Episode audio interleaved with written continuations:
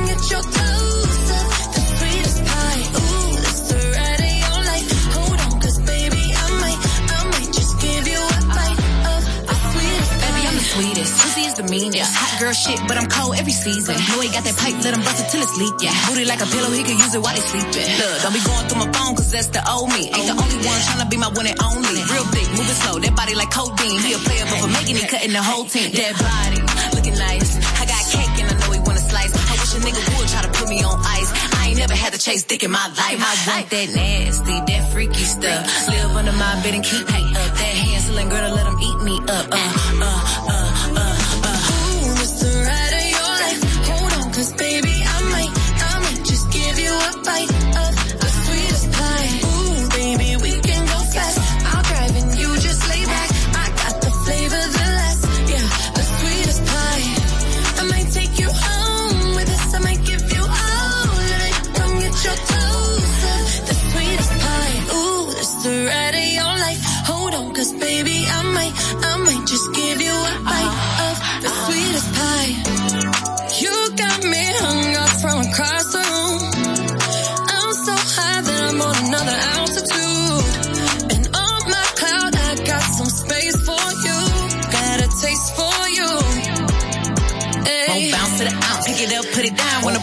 40 in my fudge round. Tight than a bitch, he ain't had it like this. Toes curling like they throwing gang signs on crib. One thing about me, I ain't taking no shit. He will, I know it's pissing off his old bitch. Caesar, Milan, I got his ass trained. Try to let a dog know who really running things.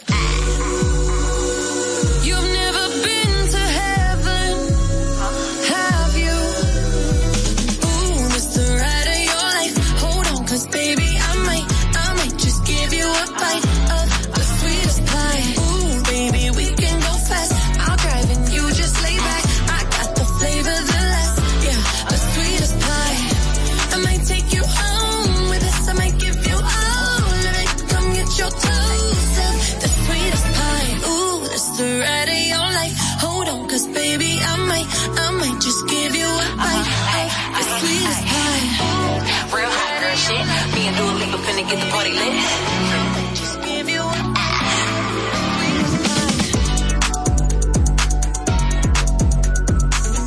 La, Roca 91.7. Yo I just got the. Get into it.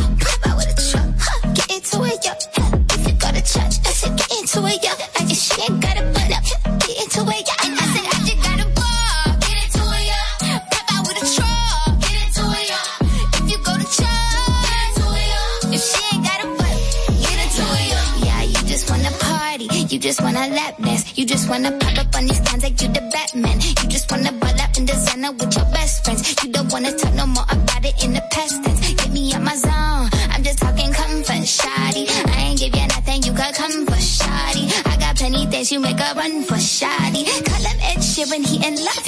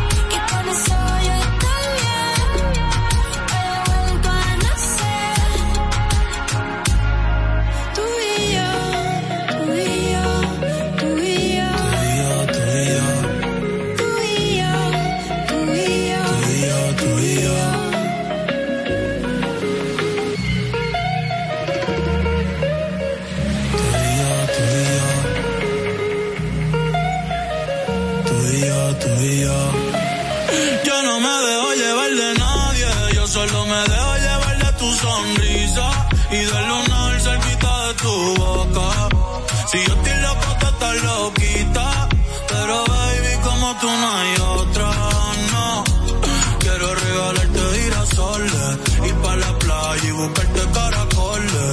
Cuando estoy contigo yo no miro errores. Vamos a bailar 200 canciones. Nadie me pone como tú me pones.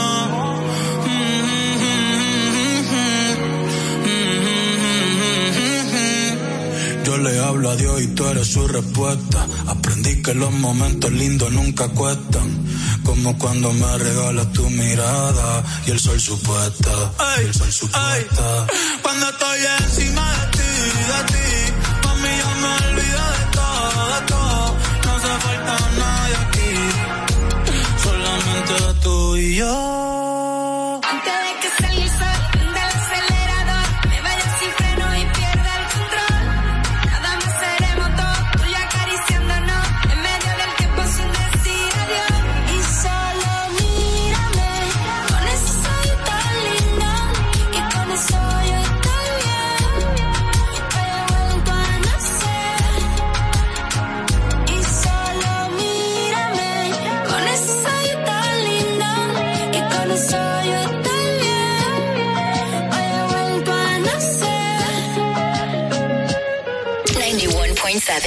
Roca.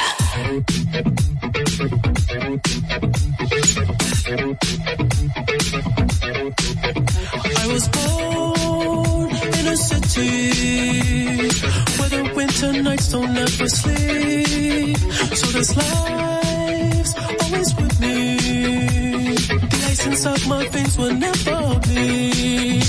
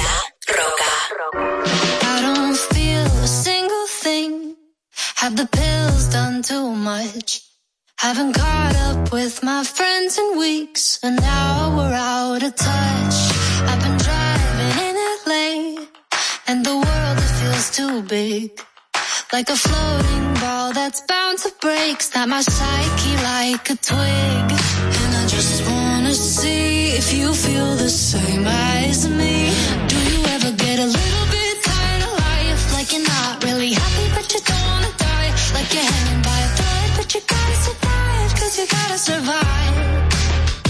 Like your body's in the room, but you're not really there. Like you have empathy inside, but you don't really care. Like you're fresh out of love, but it's been in the air. I'm a past repair. A little bit tired of trying to care.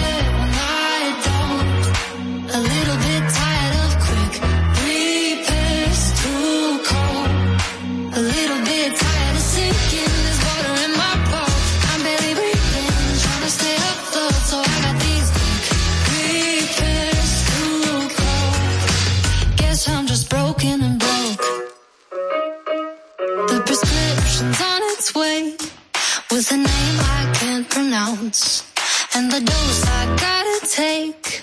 Boy, I wish that I could count. Cause I just wanna see if this could make me happy. Do you ever get a little bit tired of life? Like you're not really happy, but you don't wanna die. Like you're hanging by a thread, but you gotta survive. Cause you gotta survive. Like your body's in the room, but you're not really there. Like you have empathy inside, but you don't really care. Like you're fresh out of love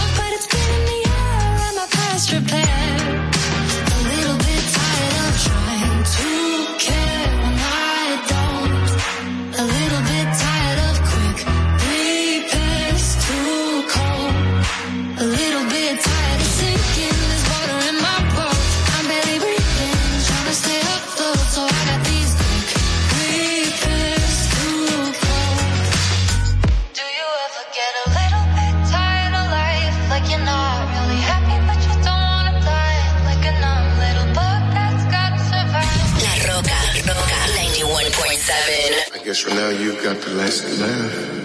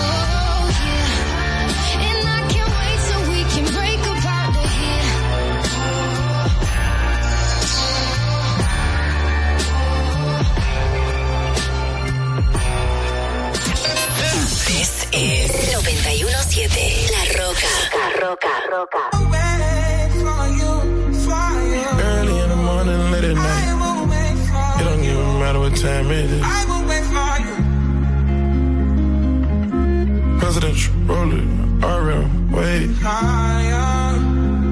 Whenever I find time, it's okay. ATL Jacob, ATL Jacob. You pray for my demons, girl, I got you.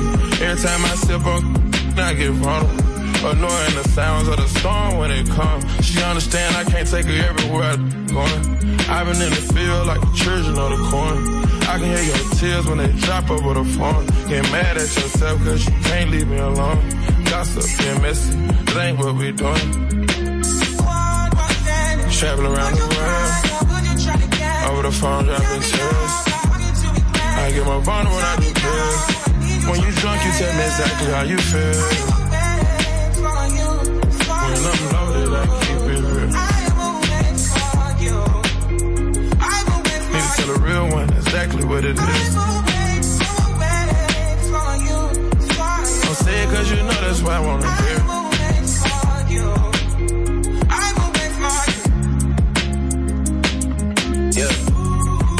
I've been trapping around the world. I sit on my balcony and wonder how you're feeling. I got a career that takes my time away from women. I cannot convince you that I love you for a living. I be on your line, feelings flowing like a river. You be texting back, you a Kiki on the river. Message say deliver, but I know that y'all don't get it. Why you introduce us if you knew that you was with him? Made me shake his hand, we all been for a minute. Walk me off the plane because you know that I'm a swimmer. Supposed to be a dog, but you don't put me in a kennel. Girl, put a muzzle on it, all that barking over dinner. I was with you when you had a tiny presidential. You got better when you met me, and that ain't coincidental. Tried to bring the best out you, guess I'm not that influential. Guess I'm not the one that's meant for you. I can hear your tears when they drop over the phone. Get mad at myself cause I can't leave you alone. Gossip and messages, that ain't what we doing. Yeah. Trapping around the world. Over the phone, dropping tears. I get more vulnerable than you feel. When you drunk, you tell me exactly how you feel.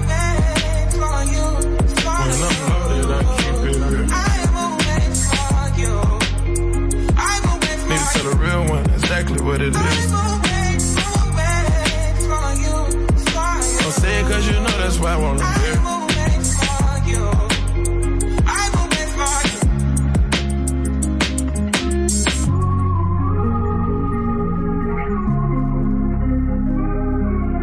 Early in the morning. We play hit music. That's right. 91.7 La Roca.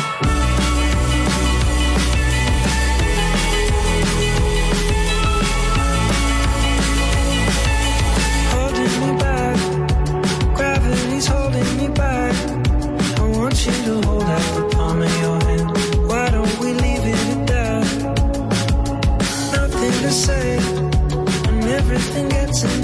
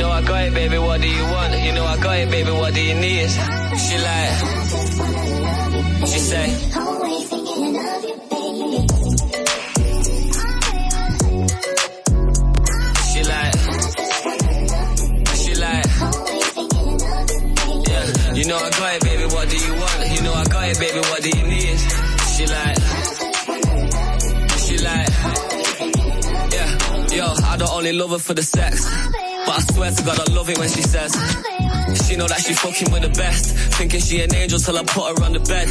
Gotta chase this money, baby, nothing to be said. I ain't having no distraction when I'm running up a check. Every time I leave the crib, you got you looking at me stressed. But as soon as I'm home. Yeah, face down, ass up, cock it right back. Baby, how you not a mother with a body like that? Oh God, when she taught me, she the top of my class. When we fuck, I'm a copyright that. That's I be on the vibe, money to the side. I'm just trying to live my life. I can't even leave without her giving me the eyes. Baby, ain't my fault. I gotta focus on what's mine. Take it easy, give me time. Young eight, Yeah, you know I got it, baby. What do you want? You know I got it, baby. What do you need? She like, you know I got it, baby. What do you want? You can have it if you're rolling with me.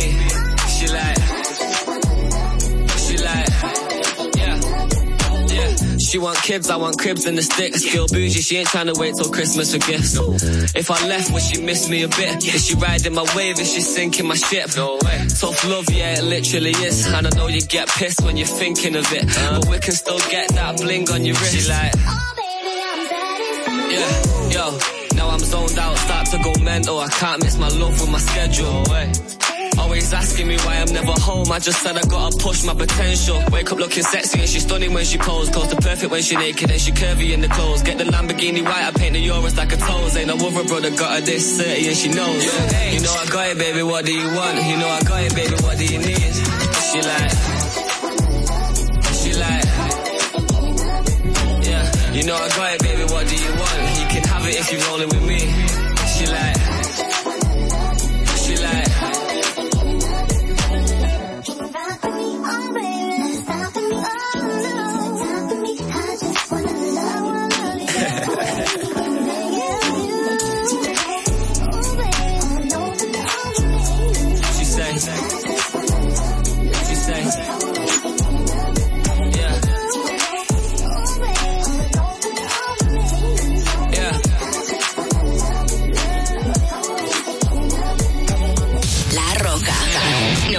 91.7 It's Friday then, it's Saturday, Sunday.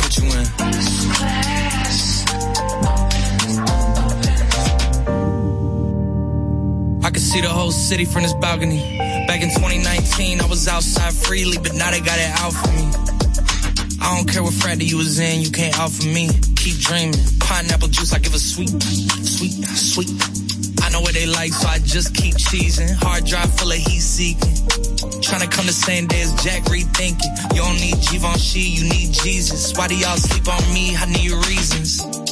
Uh, I got plex in the mail peak season. Shout out to my UPS workers, making sure I receive it. You could do it too, believe it. I've been a throw up the.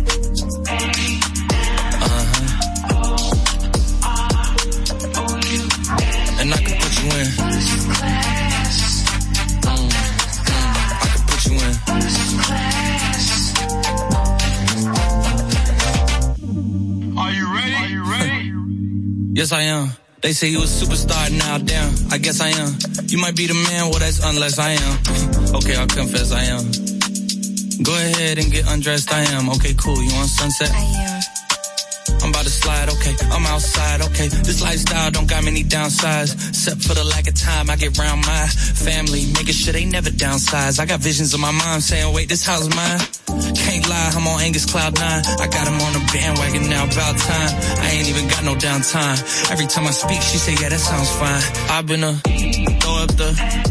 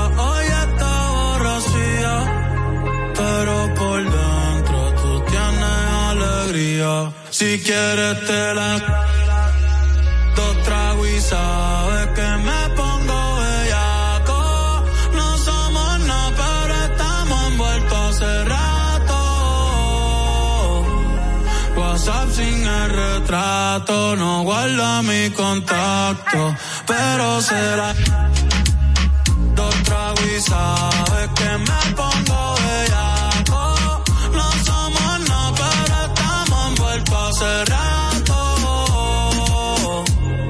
WhatsApp sin el retrato, no guarda mi contacto.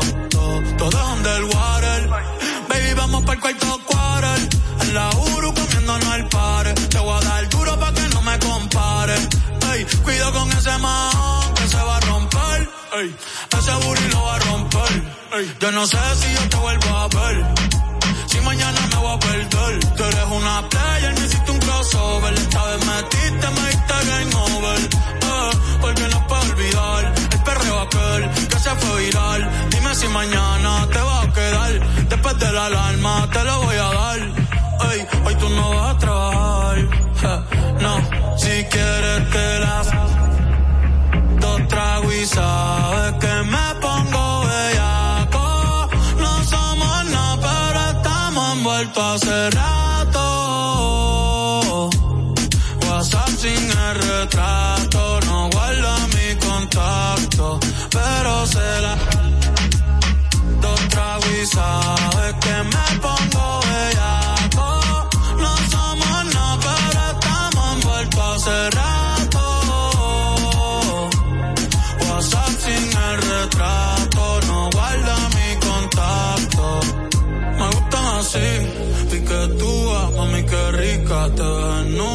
Quizás no sentiste lo que yo sentí, pero aún te debo una noche en la suite para darte tabla. Dale mami, habla, tú eres una...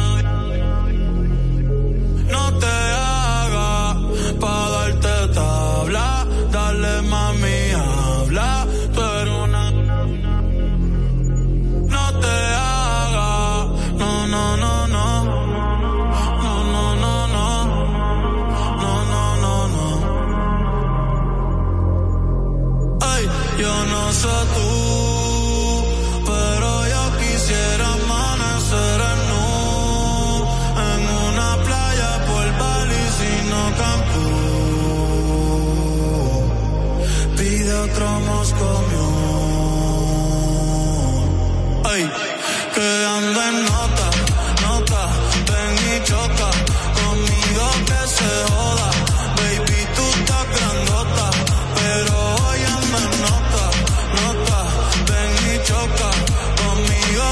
se joda, eh, que se joda, ay, tú quieres perreo, tú quieres perreo, tú quieres bellaca. La Roca 91.7.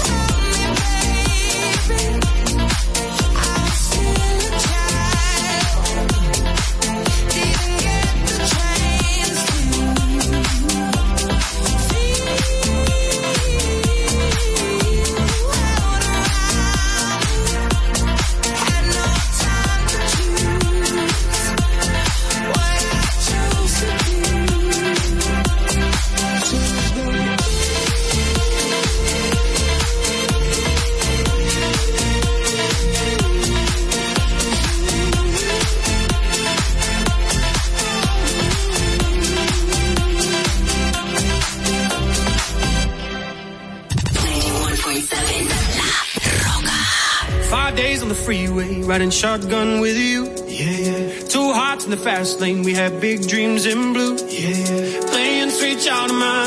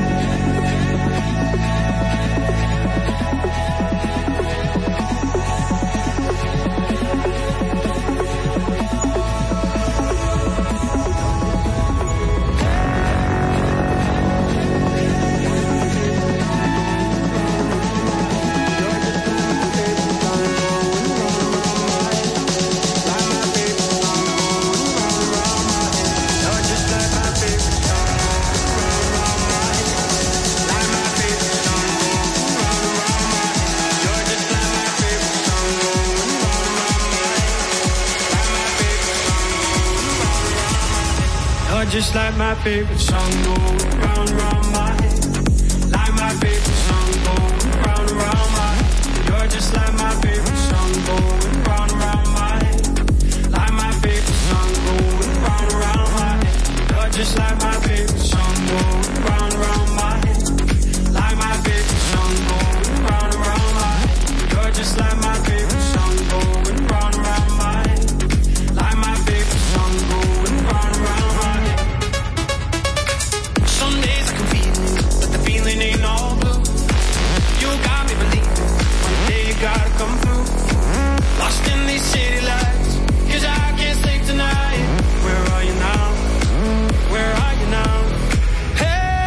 too long, too long ago, my love? Where did we go wrong? Is it too late to turn around? Where are you now?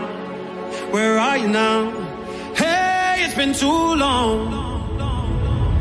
Hey, it's been too long, too long ago, my love. Where did we go wrong? Is it too late to turn around?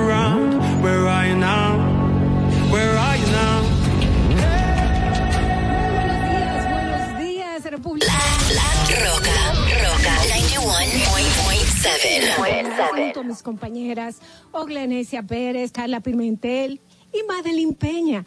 Vamos a estar aquí llevándole las informaciones, debates y comentarios de interés. Estamos de lunes a viernes aquí en Distrito Informativo de 7 de la mañana a 9 a través de la Roca 91.7. ¿Cuál es la necesidad de una madre embarazada?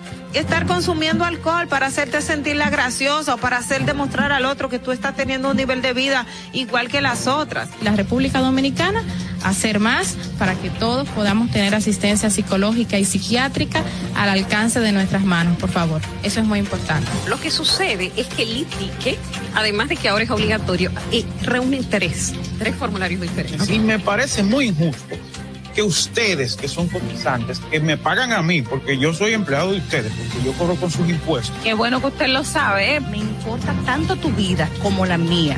Claro, primero me importo yo, porque desde mi bienestar yo podré amarte de forma correcta. Sé que hay tanta gente haciendo comunicación que no debería, que no, no estudió la carrera, que no se preparó para hacerlo.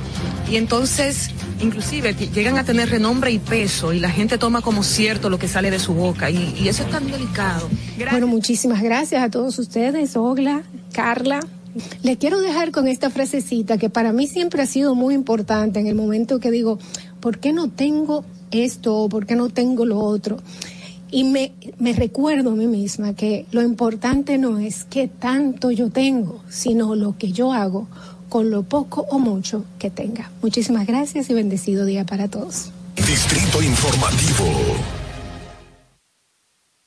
RCTV HD, El Gusto Producciones, Dominican Network y Vega TV Canal 48 de Claro y 52 de Altiz presentan a Dolphy Peláez, Oclaenecia Pérez, Carla Pimentel y Natalie Faxas en Distrito Informativo. Buenos días, señores. ¿Cómo están? Feliz semana. Se inicia en este momento Distrito Informativo. Son las 7 de la mañana de hoy, lunes. Wow, señores. Lunes 20. Hoy estamos a lunes 20 ya de junio. Mi madre cumpleaños en tres días. Lunes 20 de junio del 2022, bienvenidos a Distrito Informativo. Mi nombre es Dolphy Peláez y estoy junto a Oglenesia Pérez, Carla Pimentel y Natalie Faxas, llevándole las informaciones, los comentarios, los debates, las entrevistas de interés para este día. Recuerden que estamos de lunes a viernes de 7 a 9 de la mañana por la Roca 91.7 FM. Si vas en tu vehículo, pues te vamos a acompañar al norte hasta Villa Altagracia por el sur, hasta San Cristóbal y en el este hasta San Pedro de Macorís. También recuerda que puedes vernos en vivo en nuestro canal de YouTube. Ahí estamos como Distrito Informativo. Síguenos en nuestras redes sociales. Estamos en Twitter, estamos en Instagram también. Haz tus denuncias y puedes llamarnos. Tenemos nuestra línea libre de cargos 809 21947. También puedes enviar tus notas de voz o tus videos a nuestro WhatsApp 1-862-320-0075. Pueden vernos en televisión nacional. Estamos en Vega TV a través de los canales 48 de Claro y 52 de Altiz. Y para todo el mundo en la plataforma Dominican Networks. Si no has bajado la aplicación es muy fácil y puedes hacerlo desde la tienda de tu dispositivo inteligente. Todos nuestros comentarios, nuestras entrevistas, nuestras nuestros debates están dentro de nuestro canal de YouTube. Búscalo, Distrito Informativo. Recuerda suscribirte, darle like, comentar y también compartirlo con tus amigos. Re- señores, tenemos pregunta del día. En el día de hoy vamos a solicitar su opinión a través de llamadas o notas de voz. Del 1 al 10, ¿cuál es su valoración a la actual gestión del ministro de Obras Públicas del ICNE Ascensión. Queremos sus opiniones y vamos a recordar los teléfonos 809-219-47 y el WhatsApp para sus notas de voz 1-862-320-0075. Muchas informaciones en el día de hoy y vamos a darle la bienvenida Natalie Faxa. Oh, buenos días. buenos días, equipo. Gracias por continuar, por iniciar sus mañanas con nosotros. Se le agradece muchísimo la sintonía a este equipo maravilloso y a que nos escucha del otro lado. Muchas. Miren, señores, uno no se da cuenta, pero yo no sé cuántos lunes nosotros tenemos hablando de actividades eh, políticas que se han realizado el fin de semana y de hecho ayer Luis Abinader pues prácticamente mandó a su base a la calle para ganar el 2024. Así que si usted no se había dado cuenta, dése cuenta que, que ya estamos en campaña, política. Hace, hace rato, hace rato que estamos en campaña política. Todos los partidos están en campaña política y es la desesperación del PD por tener una cara que, que no la tiene. Tiene cuatro caras, pero todo el mundo sabe quién va a ir. Ah, bueno. Buenos días a todos. ¿Tú sabes quién va a ir? Sí. ¿De quién va a ir del PLD? Margarita. Mm, Sí, no sí, sé, sí, no sí. lo sé. ¿Quién tú crees que va? Yo no sé. Es que eh, según dicen dentro del mismo partido, ella no está bien valorada Dentro del partido. dentro del mismo partido. No sé Entonces, si ¿tú es crees que eh, Domínguez Brito, quién tú machista. Es que tampoco tiene la No fortaleza. tiene la fortaleza, entonces. Entonces, eh, Abel, entonces. Podría ser. Según Ay, la, per- la percepción desde afuera de nosotros. Yo lo digo porque, me, porque a mí me dijeron que ayer Margarita dijo que ella estaba cuadrada para, para un jonrón. Pero yo creo que se cuadró mal. No, pero quién sabe. Vamos a, vamos, a esperar, vamos a esperar, vamos a esperar a ver qué es lo que le pichean. Vamos a ver. Así es, bueno, Ahora, de todas formas, yo vi como que agarraron a, a un saco grande, grande, y metieron a la fuerza del pueblo y al PLD junto ayer. Eh, sí, Mm. en el no mire para atrás. Ah, en el no, mira.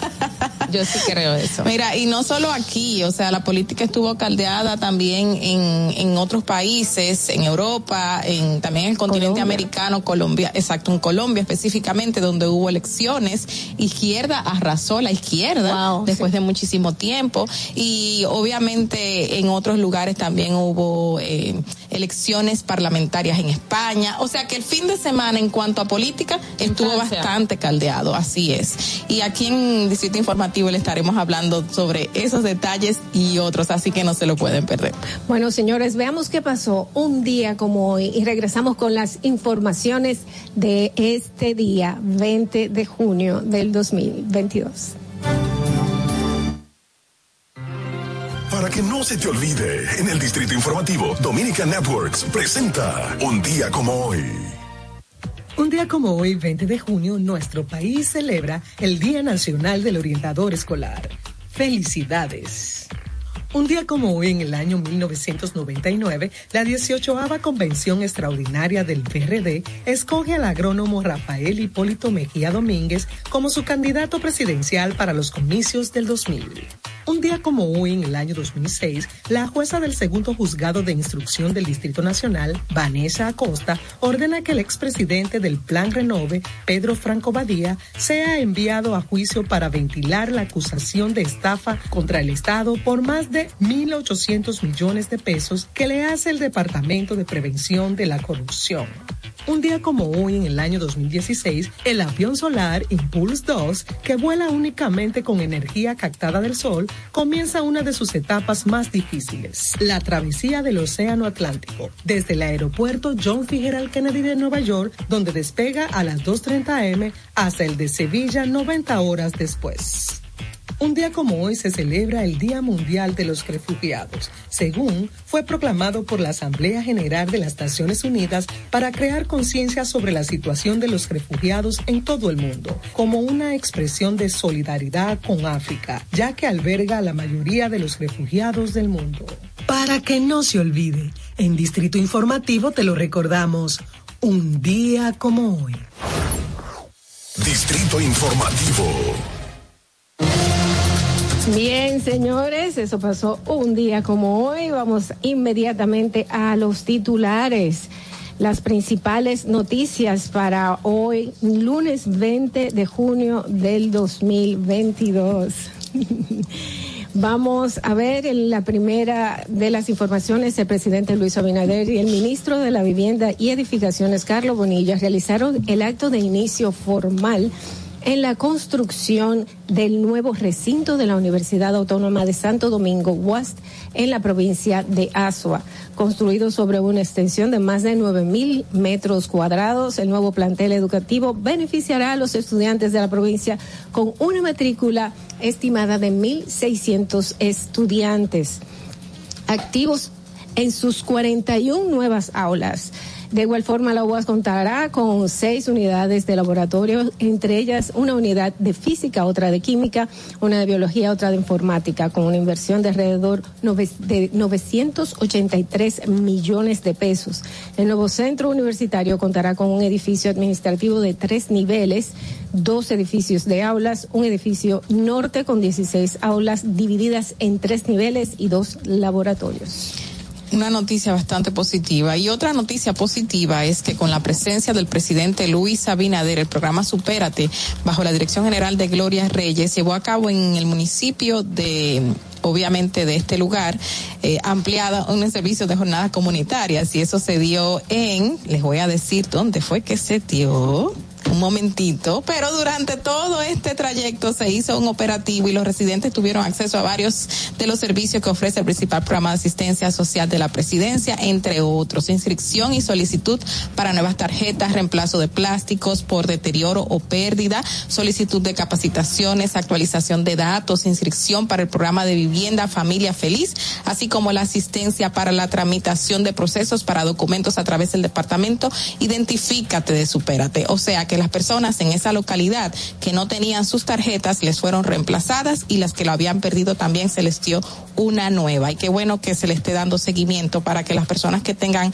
este esta ayuda de este programa pues puedan, tener acceso mensual, que es lo que busca el programa Superate. ¿Dónde fue? En Asua. En Asua, justamente donde mismo se está se va a construir la las la, La UAS. también eh, Universidad Autónoma de Santo Domingo, así es. Es que todo el gobierno estaba en Asua Recuérdense. Buenos días.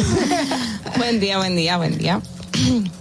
Pues en otra información, el Consejo Nacional de la Seguridad Social eliminó requisitos al procedimiento que permite que los afiliados del sistema de capitalización individual del régimen contributivo con enfermedad terminal retirar sus aportes de las administradoras de fondos de pensiones AFP. Mediante la resolución 54501 del martes 14 de junio de este año, la entidad dispuso que el término utilizado por los médicos dominicanos en los diagnósticos de pacientes con pronósticos de enfermedad en etapa terminal se aplicó al concepto para que no excluyan a nadie con esa situación. Es decir, un paciente terminal puede acceder a los recursos que tiene en la AFP. Hay que aclarar que eso ya existe eh, en otra, ya existe, o sea, ya hay otras resoluciones que así lo aplican, pero que ahora se dan nuevas, como nuevas facilidades. Más adelante mi compañera Carla va a estar explicando en detalle este tema. Miren, en el plano internacional, pues Colombia entró este domingo en una nueva era política, pues la izquierda gobernará el país en los próximos cuatro años por primera vez en su historia, señores. Gustavo Petro ganó las elecciones con el 50.4% de los votos frente al 47.3% del candidato populista Rodolfo Hernández. La contundente victoria del pacto histórico confirma el deseo de cambio de los colombianos que pasaron página a décadas de gobiernos conservadores. Los tres puntos de ventaja alejan el fantasma del fraude siempre presente y ponen punto final a la campaña más tensa que se recuerda en Colombia. Recuerde que este también fue, eh, hubo una primera, o sea, la- esta es la segunda vuelta que se realiza en Colombia, que ya finalmente pues da como ganador a Gustavo Petro y que es un ex guerrillero también. eh, entonces eh, es como como ya los co- lo comenté antes, es como una nueva etapa en Colombia porque antes no había gobernado esta eh, pues la izquierda, vamos a decir. Y mira, este inmediata-.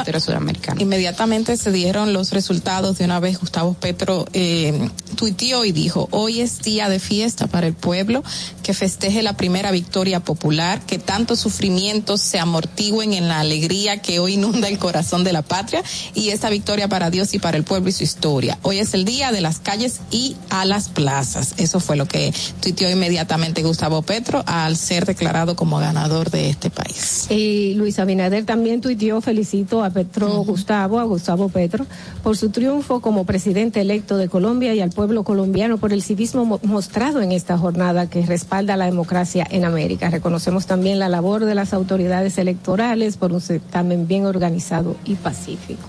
Así es. Eh, ganó la izquierda, vamos a ver cómo, cómo les va, a ver si no se perpetúan en el poder como No, mira. otros casos. Y, y en Francia justamente el presidente francés Emmanuel Macron también afrontará su segundo mandato sin la mayoría absoluta, eh, según informaciones dadas por este país, y perdió bastante eh, aceptación que tenía este presidente francés. Y según informaciones la pérdida de este domingo en la segunda vuelta de las legislativas por la Unión de la Izquierda convertida en primera fuerza de oposición y con el avance histórico de la ultraderecha. Todo lo contrario a lo que está sucediendo en esta parte de América, específicamente Colombia, es muy diferente a lo que sucede en el continente europeo, en Francia. Y en España también ocurrieron otros eh, eventos políticos. Precisamente para las elecciones de este sábado eh, de, de Francia, aquí en República Dominicana, de hecho, cerró su campaña electoral Cristo, Cristian Rodríguez y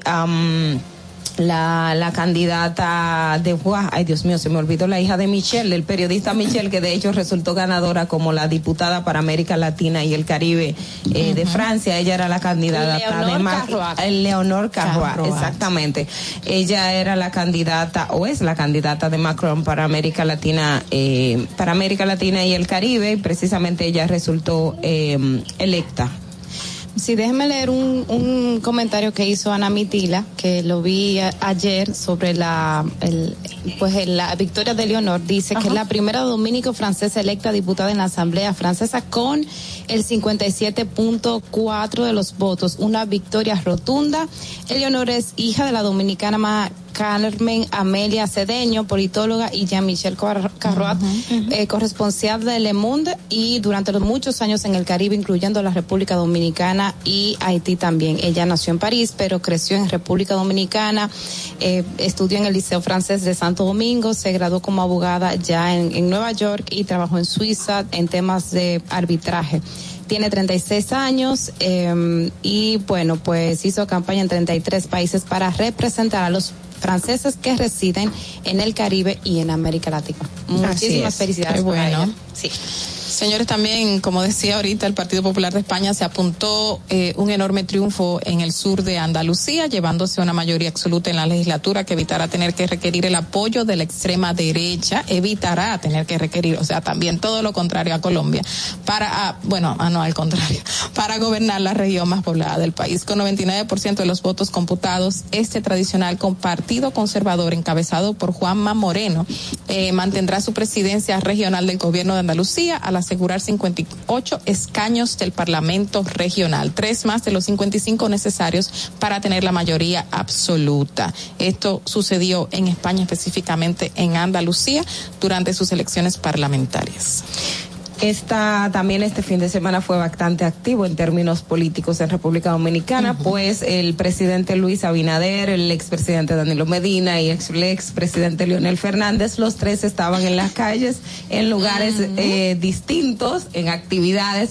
Nada de proselitismo, nada de Mm, proselitismo, entre comillas. pero estaban sí juramentando personas, pues Danilo Medina por un lado, Leonel Fernández en otro, Luis Abinader con el equipo de PRM en Asua y definitivamente fue un fin de semana activamente eh, muy activo en términos políticos para la República Dominicana. Y el presidente Luis Abinader instó a todos sus compañeros del partido a buscar sus votos para los próximos cuatro años. Es decir, lo que estaban esperando que se diga, ya se dijo. Entre, No miren líneas. Así que. Entre líneas, porque él personalmente no dijo que volvía. Cuatro, no, cuatro no. Exacto. Dijo no miren para atrás. Exacto. Pero dijo no miren pa-. No miren para atrás. Pero, ya lo dijo. pero ¿A quién no, fue que dejaron no atrás, miren Delphi? para atrás. Oh, pero ¿a quién van a dejar para atrás? Los dos que estaban atrás. Porque él lo dijo.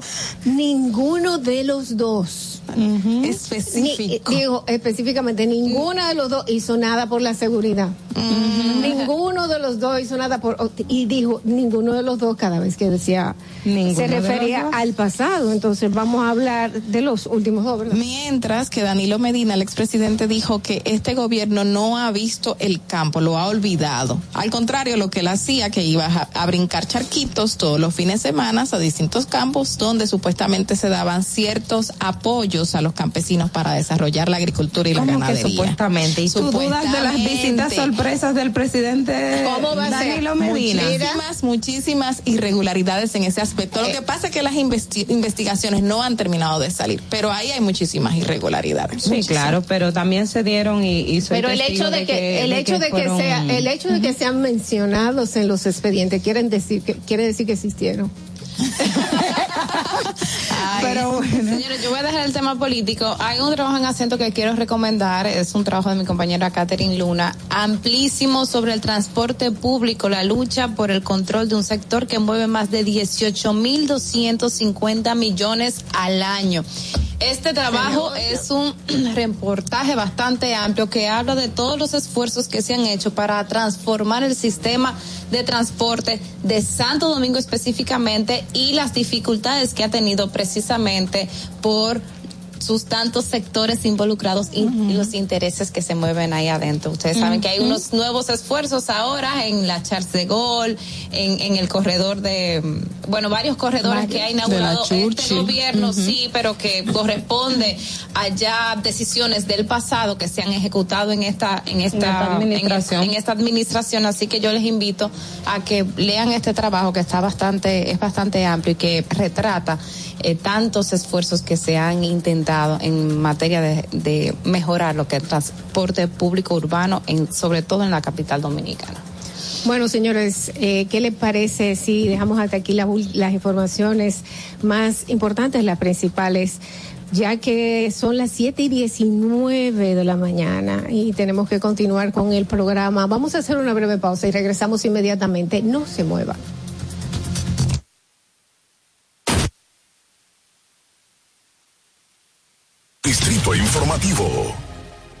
Estamos agradecidos de Dios y agradecidos de tener como presidente al señor Luis Abinader. Dar gracias porque juntos los plataneros y las autoridades del sector hemos logrado organizarnos en cooperativas agropecuarias. Hemos recibido arado de tierra gratis. Hemos recibido la donación de equipos para preparar nuestros suelos. Hemos recibido material de siembra in vitro para mejorar la calidad de nuestros productos y nuestros plátanos. Hemos cultivado nuestros plátanos a la tasa de interés más barata que he escuchado durante mis 59 años de vida a tasa cero por el Banco Agrícola por instrucciones del excelentísimo presidente Luis Abinader. La comida de la bandera dominicana, el arroz, los plátanos, los huevos, los pollos están asegurados en la gestión de gobierno de Luis Abinader. Gobierno de la República Dominicana. Si deseas tener acceso a todo lo que pasa en República Dominicana, debes obtener Dominican Networks. Es el primer sistema de cable dominicano para los dominicanos en el exterior. Aquí podrás disfrutar de todos los canales de televisión de República Dominicana, noticias, deportes, música, farándula y entretenimiento 24/7. Solo debes descargar nuestra aplicación en Roku, Amazon y Apple TV. E inmediatamente vas a disfrutar de todo el contenido de República Dominicana. Dominican Networks. Estamos en YouTube. Disfruta de nuestro contenido. Suscríbete, dale like y comenta. Distrito Informativo. República Dominicana fue uno de los primeros países latinoamericanos en relanzar la plena actividad económica, logrando una de las mayores y más rápidas tasas de recuperación a nivel mundial, por lo que hemos sido reconocidos recientemente por la Organización Mundial de la Salud. Para mitigar los efectos negativos de la pandemia, se aumentó el acceso al crédito de todas las actividades productivas, se expandieron, se duplicaron los programas sociales para los más vulnerables, incluyendo políticas laborales, así como el apoyo al transporte y a la seguridad alimentaria de toda nuestra población. Todo esto permitió que en 2021 el Producto Interno Bruto creciera un 12.3% con relación al 2020. La recuperación de los sectores productivos ha permitido perfilarnos para el 2022 como una de las tres economías de mayor crecimiento y resiliencia de América Latina, de acuerdo con el Fondo Monetario Internacional, Forbes y Moody's. Presidencia de la República Dominicana. ¿Viste qué rápido? Ya regresamos a tu distrito informativo. 7 y 22 de la mañana, señores, gracias por continuar con nosotros aquí en Distrito Informativo. Ogla Enesia Pérez, Natalie Faxas, Carla Pimentel y una servidora, Dolphy Peláez, con ustedes hasta las 9 de la mañana. Vamos a iniciar inmediatamente con el bloque de comentarios y le damos paso a Ogla Enesia Pérez. Adelante, Ogla. En el distrito informativo te presentamos el comentario de la periodista Ogla Enesia Pérez. Ya lo decían mis compañeras al principio, eh, Colombia eligió ayer a la izquierda unas elecciones eh, internacionalmente de muchísima importancia por todo lo que, lo que implica. Eh, Colombia ha dejado la tradición de la derecha o de los otros grupos que tradicionalmente han gobernado a ese estado y estaba en una elección de irse hacia la extrema izquierda o hacia un candidato que eh, no gustaba para nada, pero que sí se le vinculaba y de hecho estaba siendo investigado por corrupción. Pues estos nuevos cambios en el gobierno colombiano representan definitivamente un antes y un después. El candidato de, Colombia, además de pertenecer a la extrema izquierda, también representa una- un nuevo cambio. Un cambio porque su compañera de boleta, que es la señora Francia, Francia es una afrocolombiana que representa también la inclusión, la diversidad, el medio ambiente, es muy pro medio ambiente. De hecho, el discurso de, de Petro está muy enfocado en esto. Y para República Dominicana entendemos que esto también es de vital importancia porque hay dos cosas esenciales. Una, ustedes han visto la alianza que, que tuvo el presidente Luis Abinader con el presidente Iván Duque que entre otros elementos hablaba de fortalecer los lazos para la explotación en términos de hidrocarburos. Ustedes saben que tenemos una situación, República Dominicana, pues obviamente no producimos petróleo, tenemos una situación eh, compleja en términos, en términos de, de eh, lo que implica el, el costo de, del combustible, comprar eh, comprar el petróleo. Entonces ahí esta alianza con, con Colombia para un poco, además de incentivar la investigación y todo esto eh, y, eh, en, en ese sentido. Sin embargo, el candidato que es el que ha resultado ganador para Colombia, el señor Petro, es, es no es tanto abanderado para el tema de las explotaciones en términos eh, de y sobre todo con el tema de, de medio ambiente. Esto va a representar para República Dominicana pues de ver de cara de qué va a pasar con esos acuerdos que se firmaron con el presidente Iván Duque, que me imagino que la Cancillería desde anoche o de, no desde anoche, ya desde el primer momento en que pasó la primera vuelta electoral en Colombia se ha estado se debieron estar analizando estos elementos. Además, ustedes saben que República Dominicana también eh, le compró a Colombia o pudo traer de Colombia el tema del carbón que necesitamos para Punta Catalina, que en un momento eh, cuando ya estaba todo aquí colapsado, pues tuvimos que recurrir a Colombia y adquirir esos ese combustible. Entonces, eh, estas alianzas que se firmaron entre República Dominicana y Colombia, pues nuevamente pues tendrán un nuevo giro. Si bien es un tema de Estado, lo menos cierto es que cuando hay un acuerdo entre presidente a presidente, pues el que lo firmó es el que tiene mayor responsabilidad o asume con más, más responsabilidad eh, estos casos. Otro elemento también está la relación con los Estados Unidos. Ustedes saben cuál ha sido la tradición de la, de la izquierda y la extrema izquierda. Pues los medios también hablan de cómo va a ser esa relación entre Estados Unidos y Colombia. Ustedes saben que República Dominicana, Colombia y Estados Unidos también estaban teniendo una dinámica de cooperación, de enlace. Ustedes vieron el tema de las, eh, las incautaciones de droga, todo lo que se ha hecho en estos últimos años, o al menos desde que el presidente Luis Abinader asumió el poder, lo que también implica una, una situación en términos de cooperación entre estos tres países, específicamente en lo que relata o en lo que tiene que ver con la lucha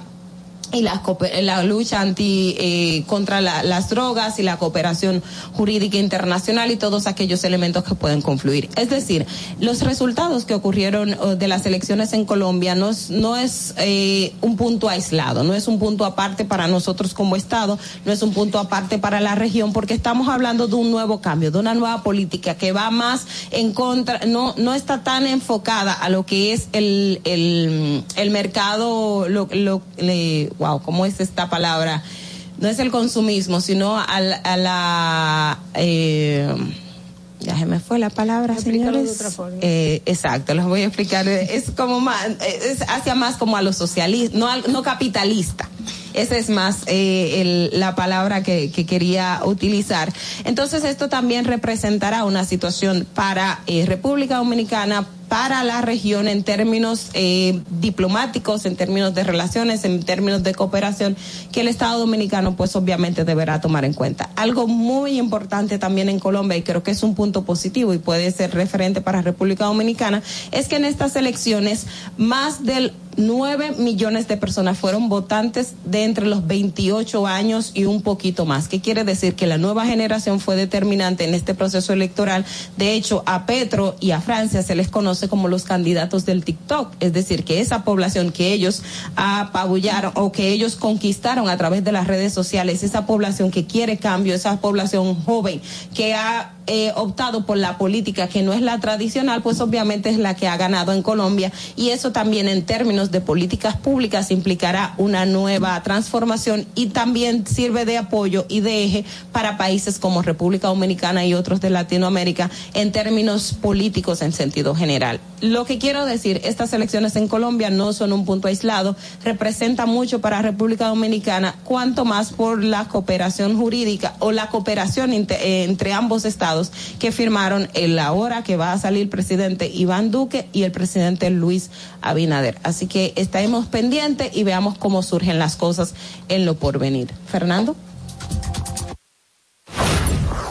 Distrito Informativo.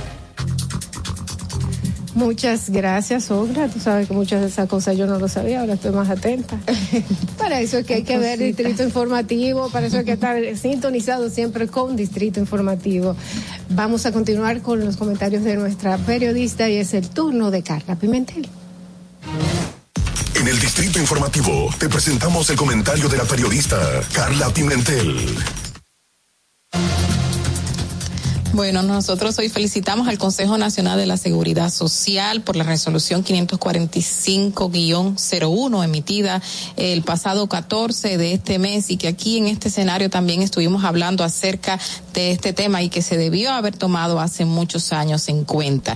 Esto es referente a la ley de la que crea el Sistema Nacional de la Seguridad Social, la 87-01, que en su momento en el año 2001 pues instauró un nuevo sistema de seguridad social, tanto para el tema salud, tema vida y otros tipos de asistencia que tiene que recibir la ciudadanía, como los fondos de pensiones de la vejez, ya sea por discapacidad u otras u otras situaciones, porque lamentablemente estamos hablando de que cuántos años, 21 años después se toman en cuenta ciertas cosas que debieron haberse hecho en un principio y que se debieron haber establecido dentro de este mismo documento, que bastante páginas que tiene y que reguló desde un principio la vida de muchísimas personas que estaban haciendo un cambio sin tener conocimiento hacia dónde iban. Y que lamentablemente esta misma ley le faltó muchísima publicidad educativa, informativa, debido a que muchísima gente no sabía de lo que se te- lo que se tenía que esperar de la misma y ni siquiera 20 años después todavía saben qué es lo que esta traen consigo. Y que creo que con la publicidad educativa e informativa pues podemos cambiar esto y algunas cosas obviamente como lo que se está haciendo ahora mismo en el Consejo Nacional de la Seguridad Social. Eh, 20 años después de esta ley el Consejo emite este esta resolución que tenía ya un pie fuera del mismo, porque en el 2014 se emitió una resolución parecida, lo que pasa es que no se le prestó la debida atención y los detalles que allí se plasmaron no fueron la- los adecuados para que muchísimas personas pudiesen recibir sus fondos de pensiones de manera adecuada. Eh, ahora mismo la resolución obviamente indica que las personas que a la hora de cumplir 45 años, cuando esta ley entró en vigencia en el año 2001, obviamente carecían y estaban en un limbo jurídico, pues ahora van a estar eh, más centrados y saben qué van a poder hacer. Eso quiere decir que en el 2001, cuando muchísimas personas tenían 44 años o iban a cumplir 45, ya tenían 45, tuvieron muchísimos problemas para pasar del sistema de reparto al sistema, obviamente, en que estamos ahora, el sistema de fondo de pensiones. Y que lamentablemente, cuando cumplieron 60, es decir, 20 años después, ahorita, hace 5 años, pues no sabían en, pie, en qué pie estaban parados.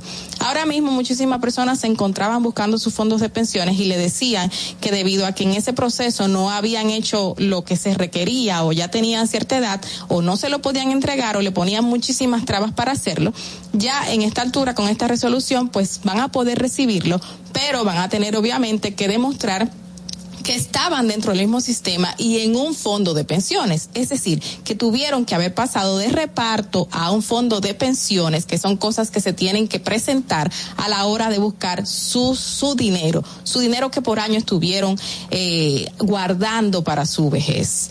Es decir, que hay muchísimos requisitos, no todo es muy hermoso, no todo es tan limpio, obviamente, pero hay que, hay que informarlo y las personas lo tienen que saber. Esto solo van a ser 25 mil trabajadores específicos que estaban en este proceso, no van a ser todos. Estamos hablando de que muchísimos trabajadores que tenían entre 31 y 44 años de edad pues van a tener que comenzar a buscar más documentos para poder obtener sus fondos de pensiones cuando cumplan los 60. Es decir, que sí, tenemos algo positivo, 25 mil trabajadores que tenían 45 años o 44 en ese momento en que hubo el cambio de reparto al nuevo Sistema Nacional de, de- de Seguridad Social, pero otros todavía se quedan atrás.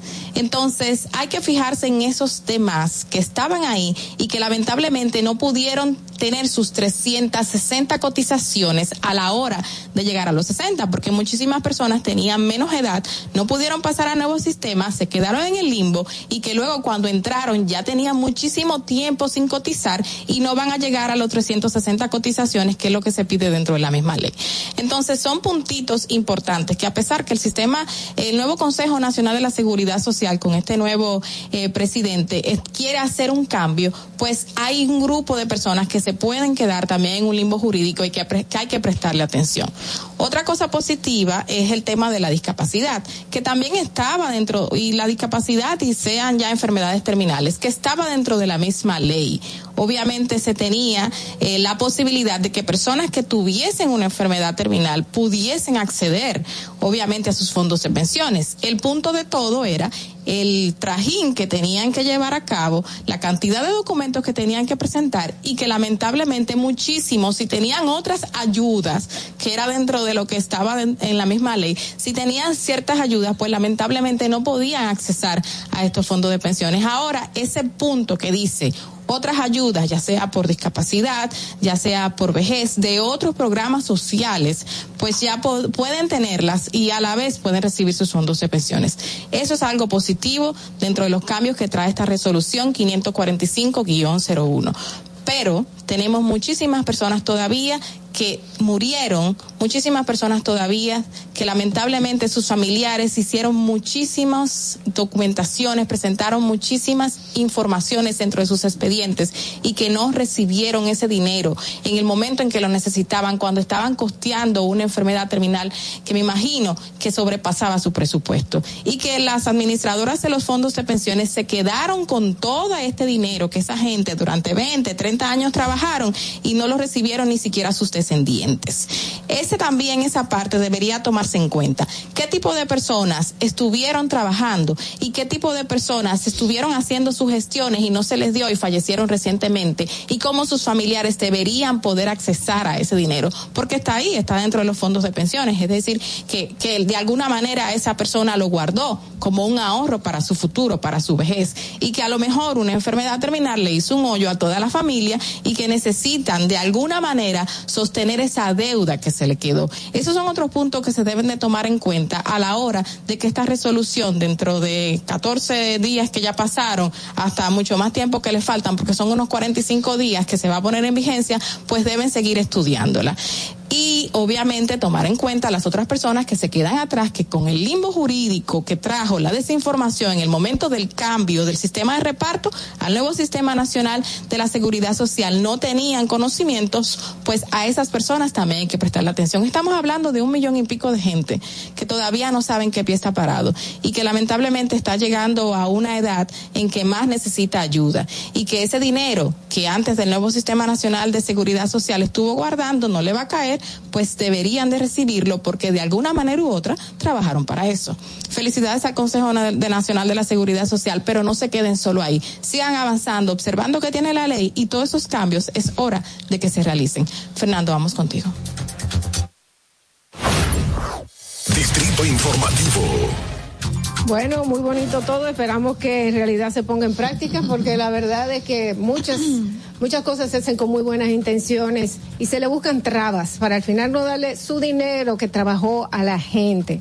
Y como tú decías, la gente que está enferma, que trata de sacar su dinero, no puede sacar su dinero y después se lo pone también en China a los familiares. Mira, tú sabes que el mejor, perdón, y el mejor ejemplo para resaltar esto es quien ha pasado por un proceso de solicitud de una pensión es quien sabe todas las trabas, todas las, todo lo que tiene que pasar y todo lo que lo que lo que vive la familia, Eh, porque en- hay veces que en la en, en la ley y en los papeles es, es Muy muy, bonito. simple todo y muy bonito, pero en la práctica comienzan a pedirle documentación, por ejemplo, que no habían visto en ningún lado. Mira, tiene que traer esto y, y te le preguntan, pero eso no lo dice en ningún lado, no, tiene que traerlo. Y cosas así sobre absurdas a gente veces. que ya sabemos de antemano que están pasando una situación porque quien está buscando una pensión o es porque está muy viejo o es porque tiene una enfermedad terminal o es porque también ya tiene una condición de discapacidad. No, aquí no tenemos Aunque toda son, sobrevivientes. Yo recuerdo Señor. una, a un señor que quedó viudo con sus tres hijos y él dijo, mira, lo último que voy a hacer en este último viaje, si me vuelven a pedir documentos, me voy a encadenar con mis tres hijos frente a, a la Entonces, institución. O sea, Señores, hay gente que han, que han tenido que buscar abogados. Díganme, ¿por qué yo tengo que buscar un abogado para sacar dinero que yo ahorré toda mi vida? ¿Por qué yo tengo que buscar un abogado para, para, para que se lleve parte de lo, Porque de lo que yo, de lo que, sí, pero ¿por qué, ¿por qué se la ponen tan en China? ¿Por qué le ponen tantas trabas? ¿Por qué se inventan tantas cosas? Y ahora puede que dejen un- una, una brecha abierta para que sigan las AFP inventándose papeles para que cumplan con, con los requisitos. Mira, ahora que tú dices que buscan abogado, hay un grupo de abogados específico en ayudar a la gente a cómo gestionar para buscar sus fondos de pensiones. Y obviamente cuando tú contratas a ese abogado, tú tienes que pagarle un 30%, de la 30%. cuota litis.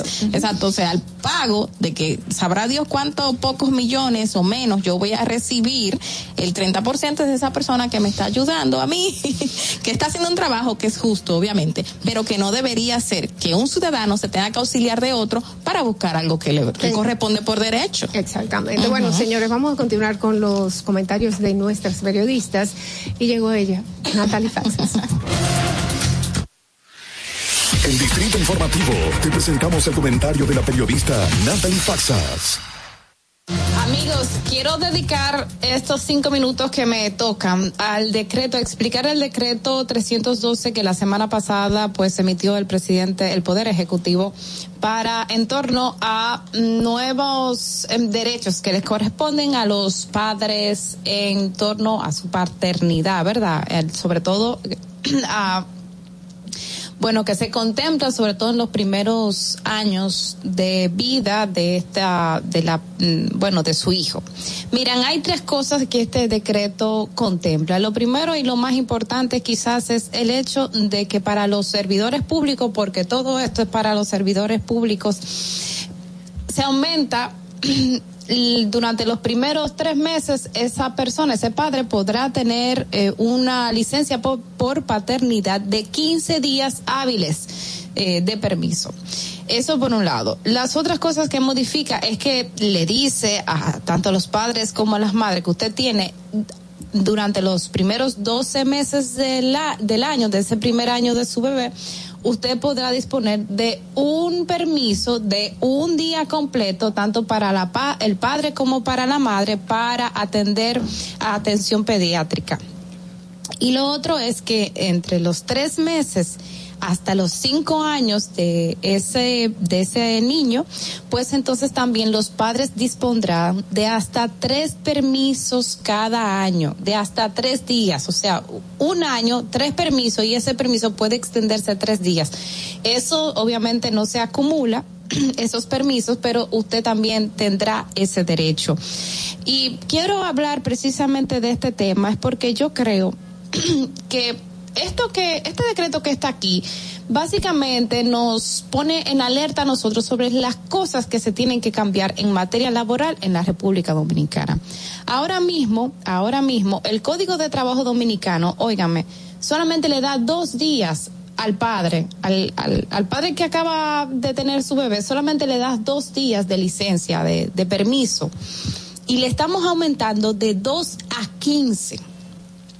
Y ahora mismo, esto de un año que se le dice que tanto los padres como las madres podrán tener el sector público para atender a su bebé durante los primeros, durante el primer año, pues eso ahora mismo, de acuerdo con el, el código de trabajo, lo que contempla es que solo la madre tiene ese permiso y ese permiso no es de un día, sino de medio día.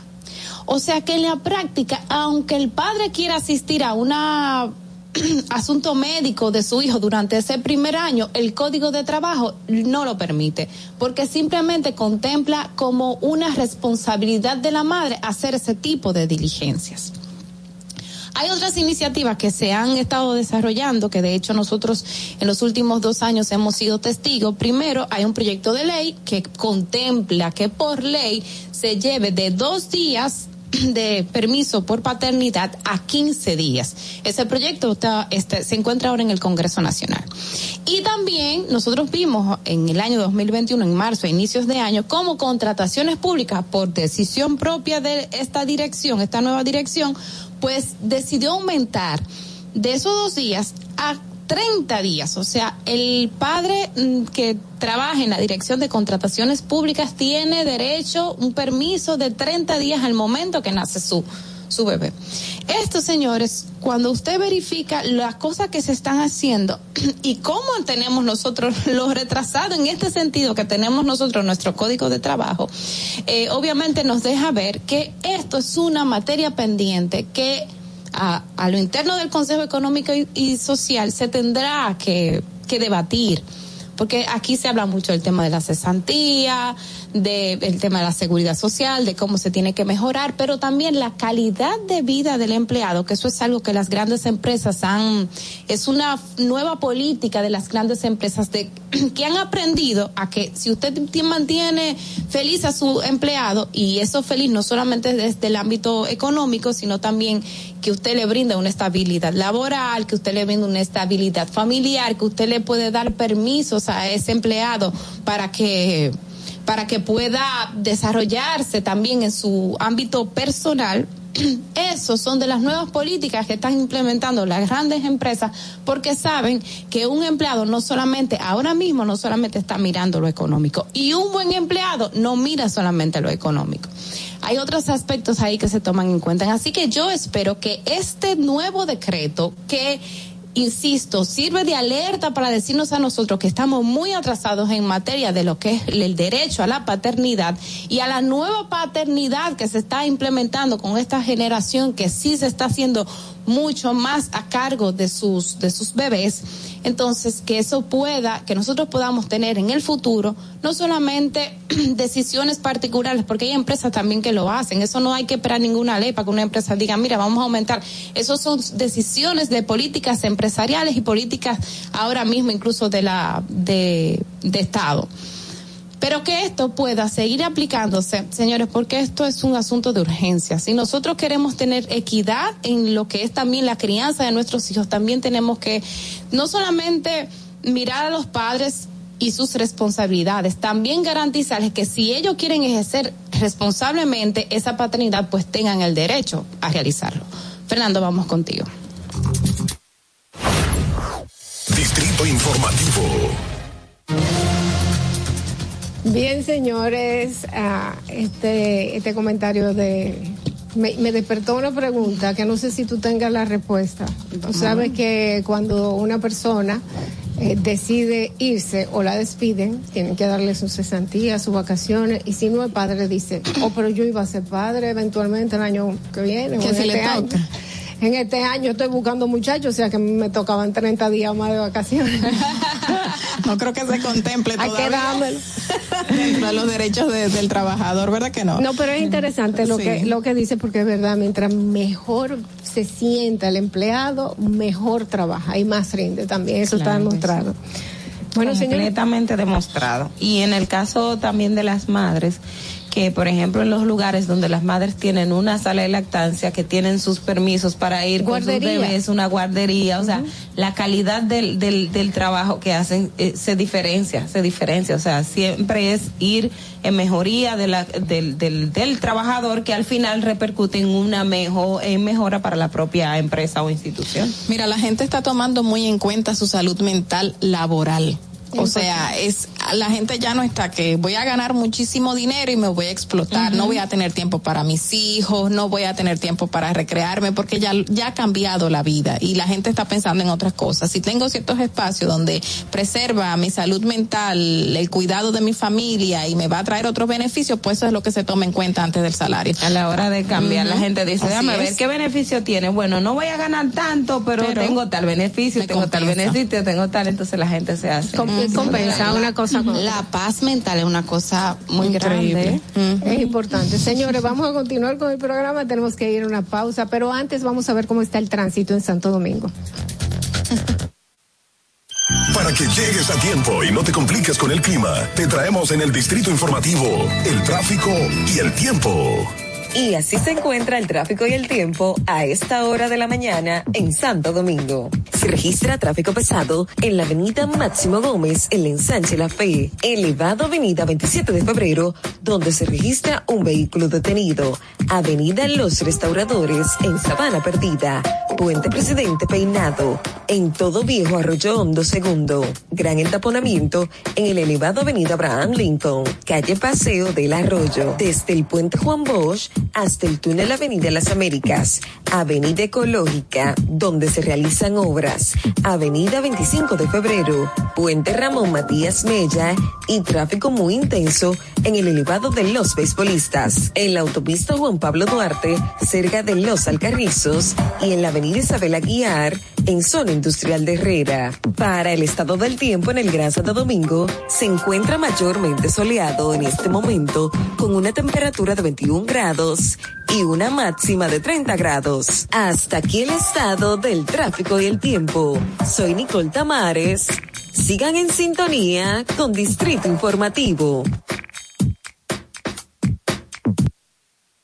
Atentos, no te muevas de ahí. El más contenido en tu distrito informativo. Ahí mismito donde estás. O tal vez aquí, recostado bajo una pata de coco. O en la arena tomando el sol. O dentro del agua, no muy al fondo. O simplemente caminando por la orilla. Ahí mismo, abre tu nueva cuenta móvil BH de León. 100% digital y sin costo.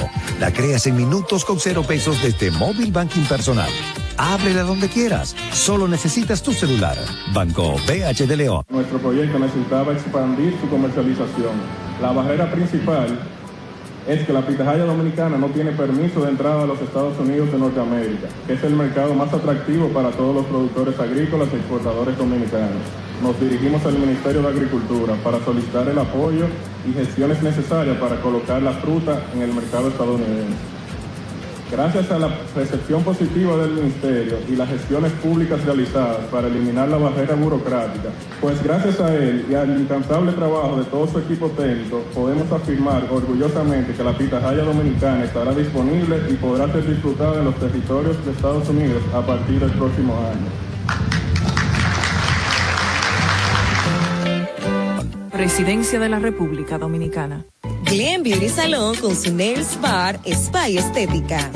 Somos un centro equipado con las mejores tecnologías de belleza y un personal capacitado listo para que tengas una experiencia glam. Contamos con las técnicas más avanzadas de uñas, spa y centro de estética. Somos especialistas en reparación e hidratación de cabello botox capilar. Glam tiene para ti todo lo que necesitas para consentirte. Visítanos en la prestigiosa zona de Bellavista. Llámanos y reserva tu cita al 809-333-5174 y al WhatsApp 849-255-5174. Tenemos un espacio para ti. Glam Beauty Salon, Nails Bar, Spa y Estética. Síguenos en nuestra cuenta de Instagram para mantenerte informado de todo lo que sucede en el programa. Arroba Distrito Informativo. Si deseas tener acceso a todo lo que pasa en República Dominicana, debes obtener Dominican Networks. Es el primer sistema de cable dominicano para los dominicanos en el exterior. Aquí podrás disfrutar de todos los canales de televisión de República Dominicana, noticias, deportes, música, farándula y entretenimiento 24/7. Solo debes descargar nuestra aplicación en Roku, Amazon y Apple TV. E inmediatamente vas a disfrutar de todo el contenido de República Dominicana. Dominican Networks.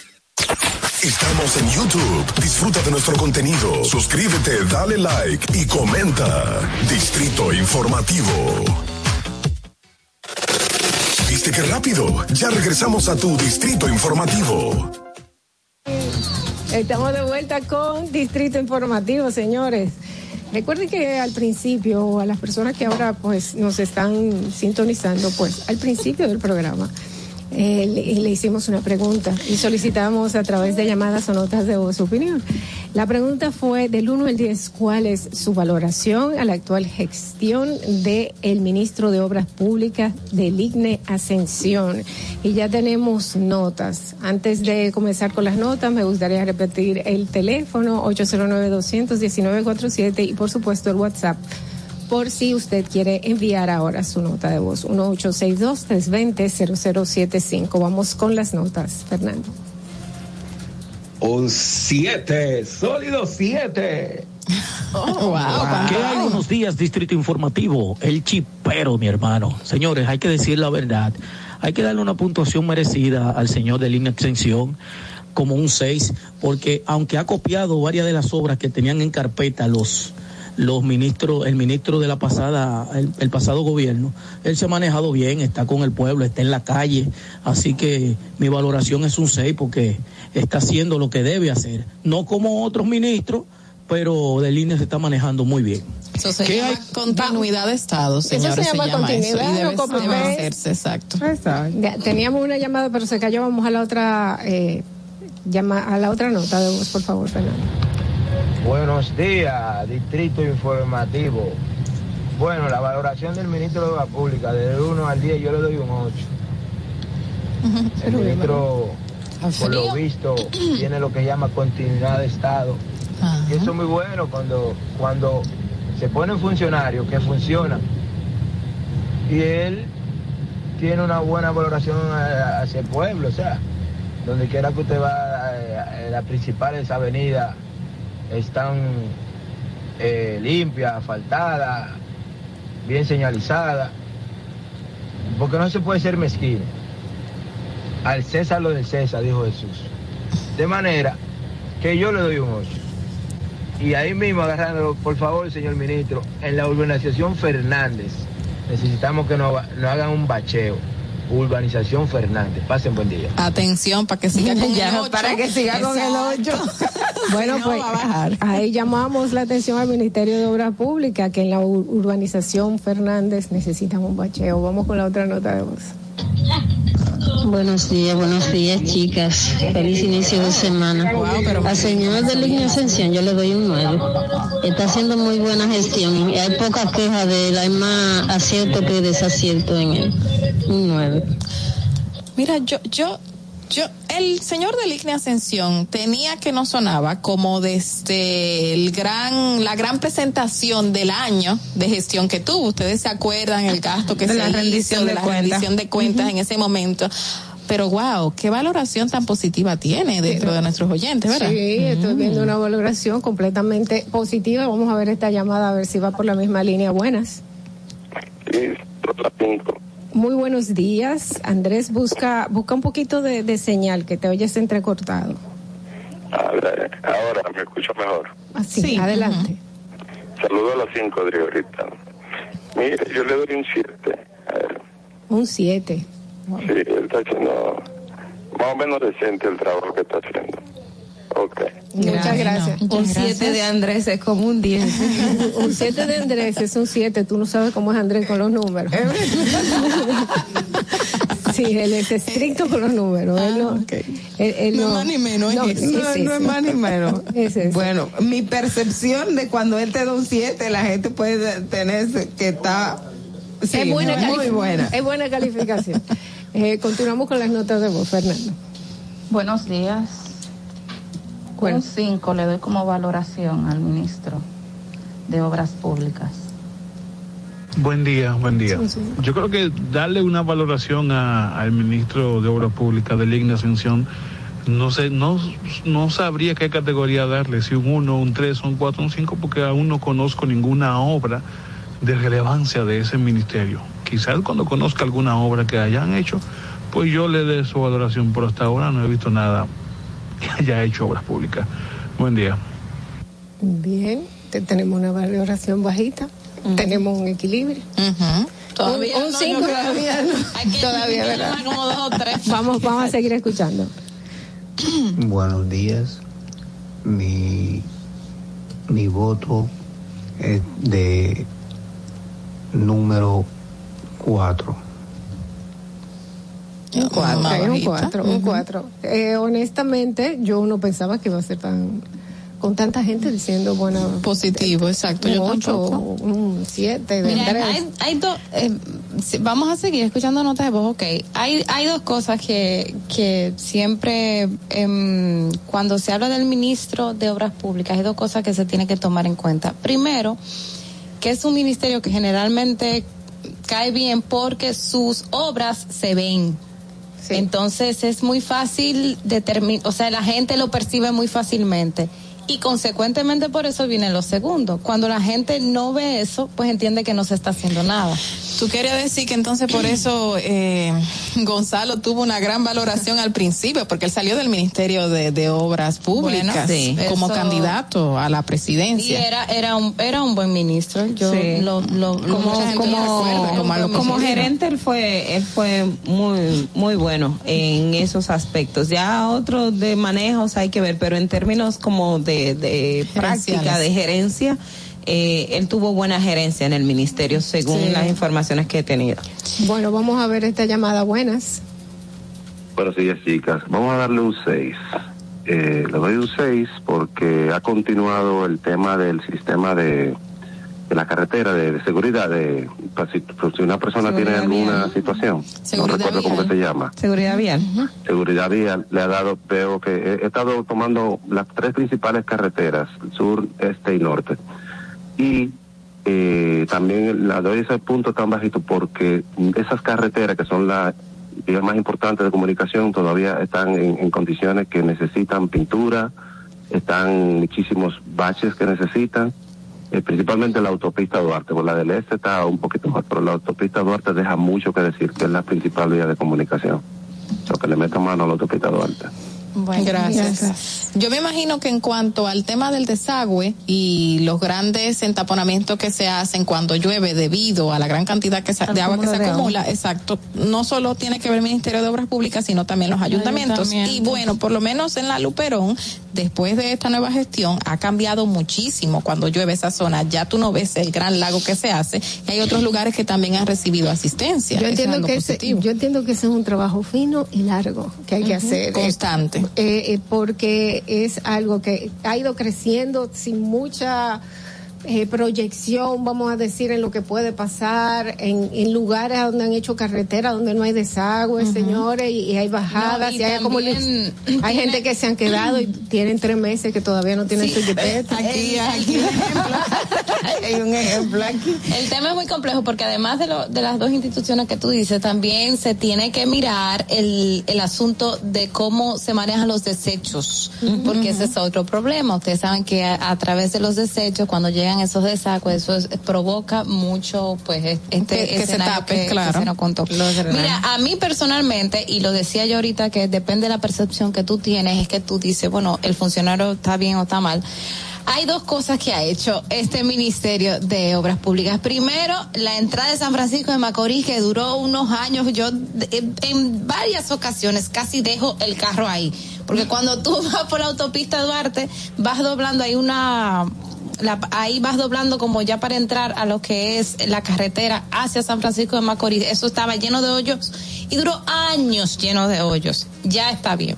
Y por otro lado, por mi casa también han arreglado las calles. O sea, que se sacó un 10 o sea, contigo. aquí en Santo Domingo, o sea, sí, para mí lo ha hecho un buen trabajo, pero es como yo digo. Eh, Todo es muy de cómo tú lo A, a que hay cosas que, me tocan a mí personalmente como ciudadana que yo he visto que ha mejorado. Pues entonces, en el caso mío, pasa como con Lo José, contrario. pasa un poco, no lo contrario en, en un 100%, porque ha sido un problema de, de toda la vida, también ha sido en las administraciones pasadas, y siempre lo hablo en el caso del sur. Tú te vas a la carretera al sur después que cruzas el 15 de Asua, pues la carretera no está señalizada y es una carretera que está entre lomas, o sea, y no tienen ni los ojos de gato como normalmente se le conoce, no están pintadas. Entonces, cuando vas de noche, estás, vas al- a, a un túnel oscuro, completamente oscuro, y eso es muy peligroso. Lo mismo del trayecto de cuando vas directamente hacia Barahona, también todo ese trayecto está oscuro y ha ocurrido muchísimos accidentes que todavía eso sigue sin pintarse, que es lo que eh, hablaba también eh, José cuando llamó hacia en la autopista Duarte. Te vas hacia Santiago, entonces también te encuentras la carretera que no está pintada y eso es importantísimo para quien viaja en la noche, porque si no hay visibilidad, si no ves esa raya blanca o no tienes los ojos de gato que normalmente se conoce, pues obviamente va a haber muchísimo más accidentes. Yo entiendo que la iluminación en toda la carretera es importante. Yo entiendo que es verdad que hay muchos sitios que no tienen electricidad, pero hay ya tecnología suficiente para poner eh, luz en todos los lados que sea respaldada por, la, por el sol. Y aquí en República Dominicana tenemos sol. Mira. Todo el tiempo, todo el año. O sea que podemos contar con ese recurso y que se puedan iluminar de una forma permanente las carreteras sin que sea un costo adicional. Y ahora que tú mencionas eso, muchísimas empresas pueden ayudar en- con el tema de la responsabilidad social en proveer en ciertos lugares donde ellos tienen obviamente em- eh, instalaciones, donde tienen un grupo de personas que también se trasladan por ahí proveyendo esos productos para poder dar energía, por lo menos eh, solar, a ciertos espacios. Pero lamentablemente, señores, República Dominicana es oscura. Santo Domingo es Señores. oscuro. Cualquier calle por la que tú vas no hay un poquito de luz de noche y eso es horrible y trae muchísima inseguridad también. Zonas turísticas como, como acá mismo en, en no eh, esto que está por la Romana Juan Dolio, yo me sorprendí en diciembre, señores. Yo estaba en Juan Dolio y eso estaba oscuro. Sí, oscuro todo. O sea, oscuro. completamente oscuro. Y yo, pero es que esto no puede ser completamente oscuro. Eso Bueno, hay que tomarlo en cuenta. Hay que tomarlo en cuenta, hay que tomar, eh, hay dos cosas también que me gustaría decir, eh, por más bien que valoren a un, a un funcionario, el funcionario está para funcionar. Entonces, entendemos que, que bueno que lo valoren así, y eso quiere decir que está haciendo su trabajo, pero no, no lo voy a felicitar, porque si a mí no me felicitan por venir todos los días a hacer este trabajo, es su trabajo hacerlo bien. Entonces, que lo continúe siendo así, ¿verdad que sí? Así es. Eh, Ojalá. Ojalá que sea así. Bueno, señores, vamos a hacer una breve pausa. Son las ocho y cuatro de la mañana. Regresamos inmediatamente con Distrito Informativo. No te muevas de ahí. El breve más contenido en tu distrito informativo. República Dominicana fue uno de los primeros países latinoamericanos en relanzar la plena actividad económica, logrando una de las mayores y más rápidas tasas de recuperación a nivel mundial, por lo que hemos sido reconocidos recientemente por la Organización Mundial de la Salud. Para mitigar los efectos negativos de la pandemia, se aumentó el acceso al crédito de todas las actividades productivas, se expandieron, se duplicaron los programas sociales para los más vulnerables, incluyendo políticas laborales, así como el apoyo al transporte y a la seguridad alimentaria de toda nuestra población. Todo esto permitió que en 2021 el Producto Interno Bruto creciera un 12.3% con relación al 2020.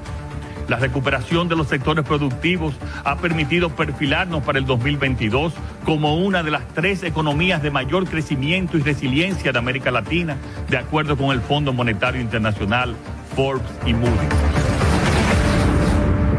Presidencia de la República Dominicana. Ahí mismito donde estás. O tal vez aquí, recostado bajo una pata de coco. O en la arena tomando el sol. O dentro del agua, no muy al fondo. O simplemente caminando por la orilla. Ahí mismo, abre tu nueva cuenta móvil BH de León, 100% digital y sin costo. La creas en minutos con cero pesos desde Móvil Banking Personal. Ábrela donde quieras. Solo necesitas tu celular. Banco BH de León. Síguenos en nuestra cuenta de Instagram para mantenerte informado de todo lo que sucede en el programa. Arroba Distrito Informativo. Glen Beauty Salón con su Nails Bar Spa y Estética.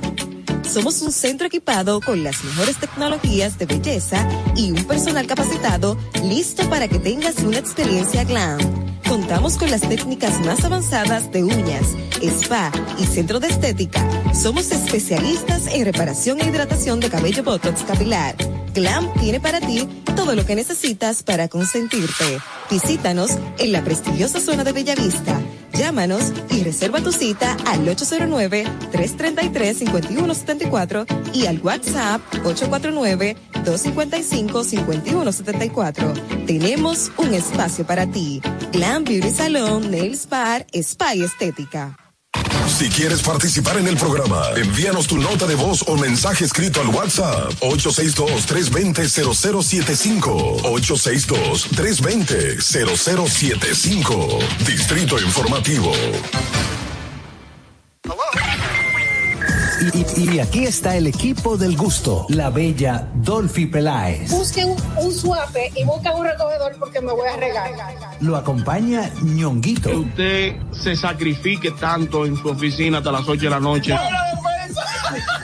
El importado Harold Díaz. Lo mío es de hilo de Yedella. La más reciente adquisición, el actor más cotizado, más no, el mejor pagado, Oscar Carrasquillo. Y el hombre que gana menos que su mujer tiene que se sienta negro en la cama, en la intimidad. Juan Carlos Pichardo. Señores, esto es el gusto de las 12. Sintonice a partir de las 12 del mediodía por La Roca 91.7. Si quieres más diversión, no busques, no hay más. Te acompañan de lunes a viernes, de 12 a 2 de la tarde por La Roca 91.7 FM. El, el gusto de las 12. ¿Viste qué rápido? Ya regresamos a tu Distrito Informativo. La hora estilar ha llegado. Por eso te traemos la entrevista del día en tu Distrito Informativo. Muy buenos días, señores, a esas personas que nos están sintonizando en este momento. Son las 8 y 8 de la mañana. Usted está aquí en Distrito Informativo y recibimos a nuestro invitado Israel Abreu. Él es economista y es experto en finanzas e impuestos, encargado en asuntos económicos del PRD. Muchísimas gracias por estar temprano en la mañana aquí con nosotros. Gracias a ustedes para, por invitarme. Un privilegio, definitivamente. Tres damas súper bellas. ¿eh? Muchas gracias. Vamos inmediatamente al tema que, que nos está ahora mismo, nos tiene la cabeza de todo el tamaño, es la inflación. La inflación está en Estados Unidos, que hace tiempo que no había estado en ese punto. En República Dominicana también estamos viviendo una inflación, cada vez las cosas están más caras. ¿Cuál es, ¿Cuál es el horizonte que podemos ver? Existe, existe, yo sé que hay muchos factores como por la guerra de Ucrania que no tenemos, sabemos que nos impacta y no sabemos cuándo va a terminar. Eh, pero podemos ver alguna luz al final del túnel. Mira, todas las alternativas que lamentablemente tiene un gobierno para controlar en alguna medida la inflación, en República Dominicana se han ido lamentablemente agotando. Y las que quedan eh, son directamente proporcional a nuestros bolsillos y a nuestras condiciones. Uno de los casos más evidentes es que en alguna medida el gobierno ha lesionado eh, el, el tema del campo, de la producción nacional, que es básico en economía. El que ha dado economía a uno, no importa lo que haya estudiado, sabe que la producción local debe ser protegida. Y por otro lado, y no menos importante, que también lesiona gravemente los intereses tanto de los ciudadanos como de los empresarios, es el caso de la tasa de política monetaria, que es una herramienta que tienen los gobiernos a través del Banco Central, a través del cual le quitan liquidez a la economía, o sea, le saca, a quien nos está escuchando, le saca dinero de su bolsillo, con la finalidad de, de que, el de que el ciudadano y las empresas consuman menos O sea, Y- sube la tasa de interés en los bancos para que tú, los préstamos te salgan más caros, para que el dinero salga de, de la calle. Así es. Así el ciudadano no coge dinero prestado para gastar, que es otra fuente de ingreso, aunque es un pasivo que se adquiere. Entonces, en ese orden, los gobiernos utilizan esta herramienta para restarle liquidez, el ciudadano tiene menos capacidad de consumo y eso entonces controla los niveles de inflación porque la demanda, el consumo eh, se reduce. Pero esas son dentro de las que nos quedan, que no hemos utilizado o de las que utilizamos de manera ya- inadecuada. Esa- ya se- ya se- ya se utilizaron. Exacto, No, de manera inadecuada. Esa es la que nos queda Ajá. internamente. La otra, que es una externa y que en alguna medida nos ha beneficiado en los últimos, estamos hablando del 2020, 21 y lo que va del 22, son las remesas, la generación de divisas. Que la fuente más importante, de hecho, es las remesas que recibimos de los dominicanos en el exterior. Es nuestra mayor fuente de ingreso y en alguna medida quienes nos ven en diferido o a través de las diferentes plataformas, debemos darle la gracia, hay que hacer ese ejercicio. Porque la verdad es que si no fueran por esa cantidad de dólares que recibe República Dominicana y que para el Estado dominicano y que para la economía dominicana no representan ningún costo, pues definitivamente República Dominicana estuviera viviendo una situación aún más difícil. Bueno, Pero esa- hay esa que remesa- decir que esa remesa, eh, de hecho, en este año, ha, o sea, cuando se compara con años anteriores, pues ya ha comenzado a bajar. Así Porque es. allá De también hecho, han subido la tasa de interés, allá la- también han recogido el dinero, Y porque la gente inflación. en Estados Unidos dejó de percibir los bonos y las ayudas, Y las que era parte de las remesas que recibíamos los dominicanos aquí, de Ah, nuestros ah, así- parientes en el exterior. Así es.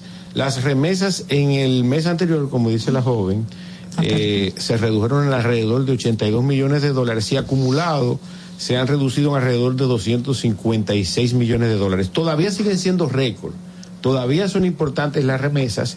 Eh, no obstante, esta baja se ha debido, tan como tú refieres, eh, a la parte relacionada con la disminución de las ayudas sociales con la, con la disminución increíblemente del desempleo, puesto que en la medida que los ciudadanos dominicanos y los latinoamericanos se emplean, dejan de recibir esas ayudas.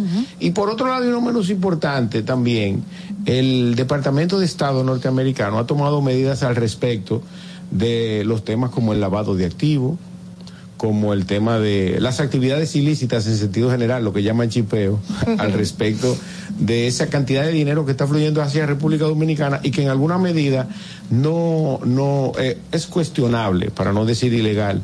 eh, o irregular esa cantidad de dinero que se está recibiendo en República Dominicana y eso definitivamente ha provocado que las remesas caigan. Todavía siguen siendo importantes. República Dominicana, gracias a eso, de manera específica, tiene reservas internacionales récord. República Dominicana tiene reservas internacionales para hacerle frente a nuestras facturas internacionales por alrededor de 10 meses.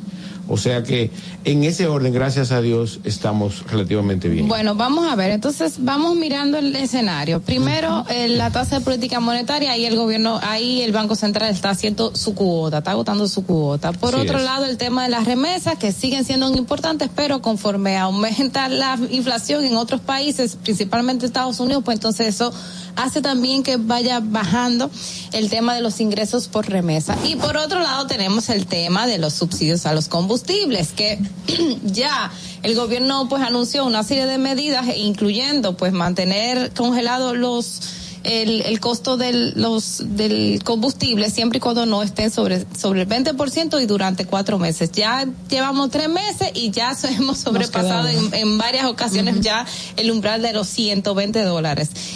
Ahora, ¿qué hacer? O sea, ¿cómo usted ve el futuro inmediato en torno a economía? Porque estamos viendo de que como que cada quien está haciendo lo suyo, pero sigue la amenaza de la inflación. Claro que sí, no, la amenaza es, es latente. Y lamentablemente con las medidas que se están tomando no son suficientes, se necesitan tomar más medidas. Y ya esto en el orden un poco político. Eh, ¿Como cuál medida? por ejemplo, en Brasil eh, se le aprobó a- al presidente actual una ley que establece la eliminación de todos los impuestos a los combustibles. Esa es una medida. Otra medida es empezar a promover, no importa lo que cueste, eh, otras fuentes alternativas de... Pero de aquí la principal fuente de ingreso de los recursos, o sea, seguro, seguro, son los impuestos a los combustibles. Imagínese usted que No, le- yo, yo- yo- yo- yo le voy a hablar de, de datos específicos. Ah, Para para el presupuesto del año 2022, estamos hablando de alrededor de 90 mil millones de pesos que va a ser el dinero que va a recibir el Estado Dominicano por concepto de los tres tipos de impuestos que existen a los combustibles en los diferentes porcentajes. Hablamos de ad valorem, de el impuesto específico a algunos combustibles y, y, el- y al GLP, que de manera específica tiene un impuesto. Esos son los tres impuestos que se reciben en diferentes tasas porcentuales, alrededor de 90 mil millones de pesos. Al día de hoy, República Dominicana ha pagado subsidios por alrededor de 20 mil millones de pesos. Y agréguele a eso el costo de la inflación, que es un impuesto indirecto. Ahora bien, el impuesto más importante que tiene República Dominicana desde el punto de vista de las recaudaciones es el ITEVIS y después el impuesto sobre la renta. Ahora bien, ¿en qué se ha traducido el manejo del costo y del establecimiento o mantenimiento de la estabilidad en el precio de los combustibles? En que el gobierno toma una cantidad de dinero después que lo recauda, ¿verdad? Y lo subsidia. Me hago entender, ¿verdad? Y Me- deja, deja de, deja de ganar 20 mil millones de los 90. El mismo dinero Es el mismo dinero, ¿verdad? Entonces, Ajá, que no eh, lo está aplicando. Exactamente. impuestos. Pero lo deja de percibir. Exacto, no, no, no lo deja, él lo percibe y después lo saca por otro lado. Eso es así. Todos los viernes, todo el que trae un, un camión de combustible por, por aduana tiene que pagar ese impuesto. Todos los viernes a más, a más tardar. El hecho es que por otro lado él tiene que sacar un dinero para mantener el precio, ¿verdad? De un producto que él tiene grabado con un impuesto. Pero deja de ganarse el impuesto. No, exacto. No, deja de aplicarlo en las necesidades sociales que tiene la gente. Eso, es- eso es un hecho. Ahora bien, ¿qué sentido tiene, verdad? El tú, inclusive, eh, todo esto de una forma relativamente irregular, porque eso no está eh, concebido en el presupuesto, en la ley de presupuesto. Y por otro lado, entonces agrégale que ese tipo de transacciones que de manera específica se dan al respecto de tú compensar y para mantener el precio de los combustibles puede dar lugar a cuestionamiento. Entonces, nosotros eh, hemos establecido que es preferible que el gobierno renuncie a ese impuesto a través de una ley, a los impuestos de los combustibles todos, que el precio se mantenga por debajo, inclusive de toda la región, y que esto sirva como una herramienta contra la inflación. ¿Y cómo el gobierno entonces se garantiza esos recursos que entran? Por- porque lo que no se está aplicando son mayores impuestos al combustible, los otros siguen estando, o sea, lo que estaban antes de. Entonces, si el Estado deja de percibir esos recursos, ¿cómo entonces va a, a subsistir? Porque esos son de los recursos fijos que tiene el Estado y a todo el que he escuchado me dicen que el gobierno no puede renunciar al impuesto a los combustibles porque es lo único seguro que tiene. No, no, no. hay- hay muchísimas variables que son seguras. Inclusive si el Estado fuera, el Estado Porque no. aquí hay un tema El- el alto de evasión, eh, o sea, eh, sobre eh, todo por eh, el tema eh, de la evasión. El, el Estado no, quienes nos gobiernan Exacto. realmente, porque el Estado eh, es una institución jurídica. Ahora, quienes gobiernan, ¿verdad? Eh, si fuesen eh, eh, administrativamente eficientes desde el punto de vista de las recaudaciones, ni siquiera fuera necesario el impuesto a los combustibles. Ahora, el hecho es que el Estado está, ¿verdad?, para preservar, mantener y proyectar en el tiempo el bienestar de sus ciudadanos. A través de los combustibles, ¿verdad? Ese es un efecto directo al, efecto, a- a- al bolsillo de los ciudadanos, a la condición de vida de los ciudadanos y a la inflación. Cuando el combustible, que hoy en día tiene precios récord, ¿verdad? Sube, un tomate que tú comprabas en 20 pesos la libra, al otro día te llega en 22. Eso es directamente proporcional a la inflación. Entonces, esa herramienta, y esto es sin demagogia política, yo creo que nosotros tal vez no le damos la importancia que tiene, por ejemplo, el presupuesto general del Estado todos los años. Pero, por ejemplo, el tú decir, haga- ha- no, olvidémonos del Estado. Ya, ya hicimos la comparación. Ahora, vámonos a nuestras finanzas personales y hagamos el análisis. Usted tiene un presupuesto todos los meses de 40 mil pesos. Pero usted, por no eh, aplicarse reglas financieras y administrativas, decide, no, yo voy, gano 40, pero voy a gastar 50 todos los meses. Y se endeuda. Se endeuda. Se endeudarse toda la porque vida. tú tienes que buscar esos 10, pues, esa diferencia que tú tienes. Para ¿verdad? Entonces tú tienes que endeudarte, pero para el mes que viene tú vas a poder tener, vas a tener menos dineros para resolver tu problema porque tienes que pagar interés. Entonces eso está pasando en República Dominicana en los últimos 30 años. Yo no, no quiero referirme solamente al PRM, incluí- inclusive en gobiernos de, de mi partido. O sea que eso se ha manejado de una forma muy irresponsable. A mí me preocupa eh, si quitamos, digamos, esos impuestos que son los más seguros, según dicen los expertos, que les llega a- al gobierno, en este caso al actual. Si le quitamos esos impuestos y la forma en que muchos funcionarios y políticos evaden los pagos de impuestos, ¿esto cómo o qué acarraería al gobierno y al presupuesto? O sea, Pero funcionario ¿cómo? político, empresario. Empresario, todo el mundo. impuestos, nosotros Tuvimos un- una persona que por años no pagó la luz, la energía eléctrica, se divulgó y se divulgó y él dijo, yo no voy a pagar en- y nunca la pagó, una ¿no? deuda Y- de años. Y, ahora- y ahora va a dirigir Punta Catalina. Imagínese usted. Entonces, ¿cómo, ¿Cómo que nosotros podremos... No, Punta no. Catalina, tú sabes que no me dejas decir. Euclides.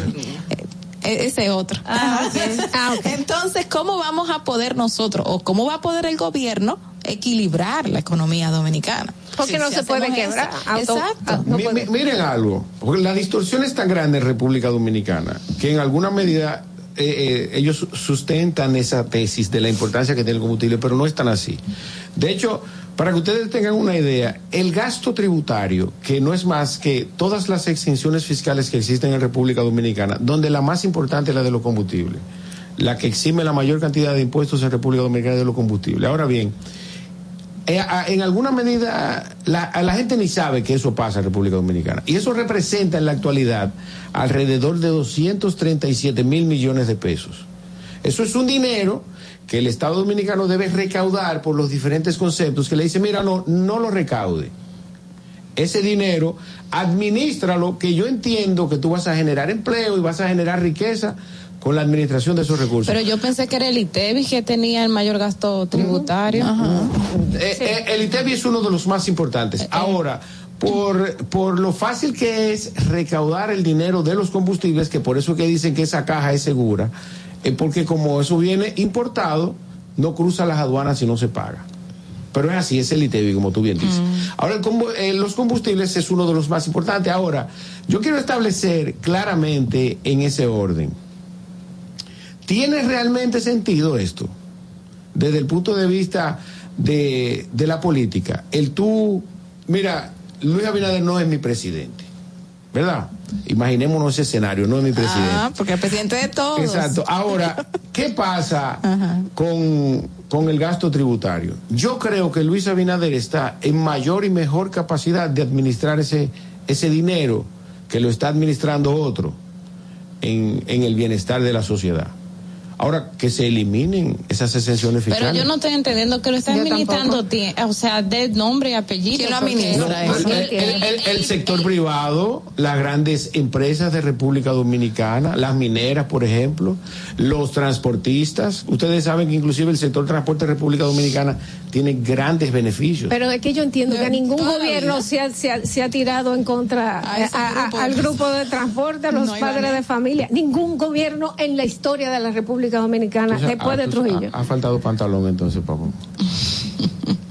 Puede ser que haya es posible. Entonces, puede, puede ahora, ser. ahora bien, debemos los ciudadanos sacrificarnos por eso. Entonces, yo, Pero- yo, yo, yo creo que o nos eximen a todos del pago de los impuestos para que sirva como una herramienta contra la inflación, ¿verdad?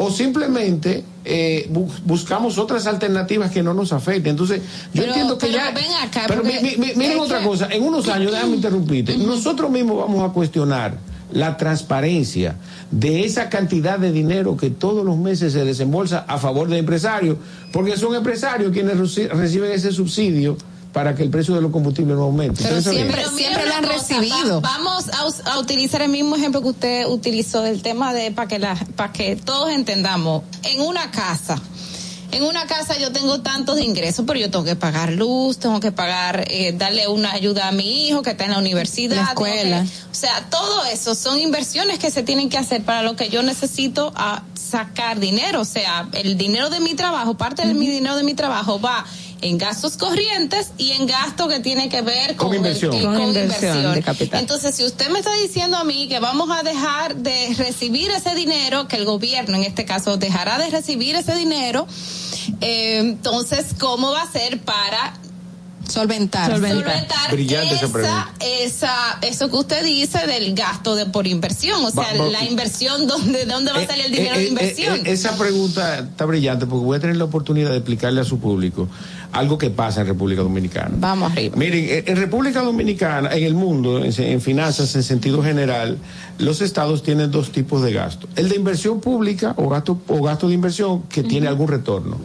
Y el gasto corriente, que son los gastos fijos que tiene cualquier institución todos los meses, nómina, salario, teléfono, combustible, etcétera. ¿Cuál es la composición? Y por eso cité la importancia del presupuesto. La composición actual del presupuesto de República Dominicana es el siguiente. República Dominicana va a recaudar 930 mil millones de pesos por concepto de las recaudaciones de impuestos. Y solamente en gastos corrientes va a gastar 953 mil pesos. 953 mil millones de pesos. ¿Cuánto perdón. va a recibir? 930, ¿verdad? 930. Entonces hay un número negativo. Claro. Entonces- y nada más en gasto corriente se le va más de lo que está de recibiendo. lo que va a recaudar. Entonces, traduciendo eso al ejercicio de las finanzas personales, eso significa que usted va a coger prestado para financiar gastos corrientes, gastos que no va a tener ningún retorno. Entonces, ese es el tema con la responsabilidad del presupuesto, ¿verdad? De elaborar y de que el ciudadano se entere del presupuesto. Bueno, tenemos una llamada, vamos a recibirla. Buenas. Eh, No, no José, se escucha. José Jiménez, vamos a ver, a ver. ¿por qué no te escucho? Eh, Hola, buenos días. Ahora sí.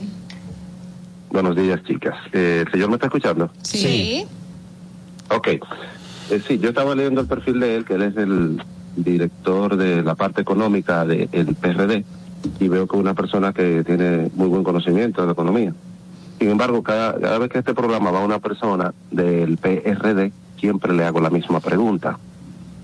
¿Por qué Miguel Vargas sigue al frente con esa tasa de rechazo tan alta del PRD? ¿Cómo piensan ellos colocar al PRD en una posición que están para poder eh, tener un porcentaje más alto, mientras Miguel Vargas sea la cara de esa institución?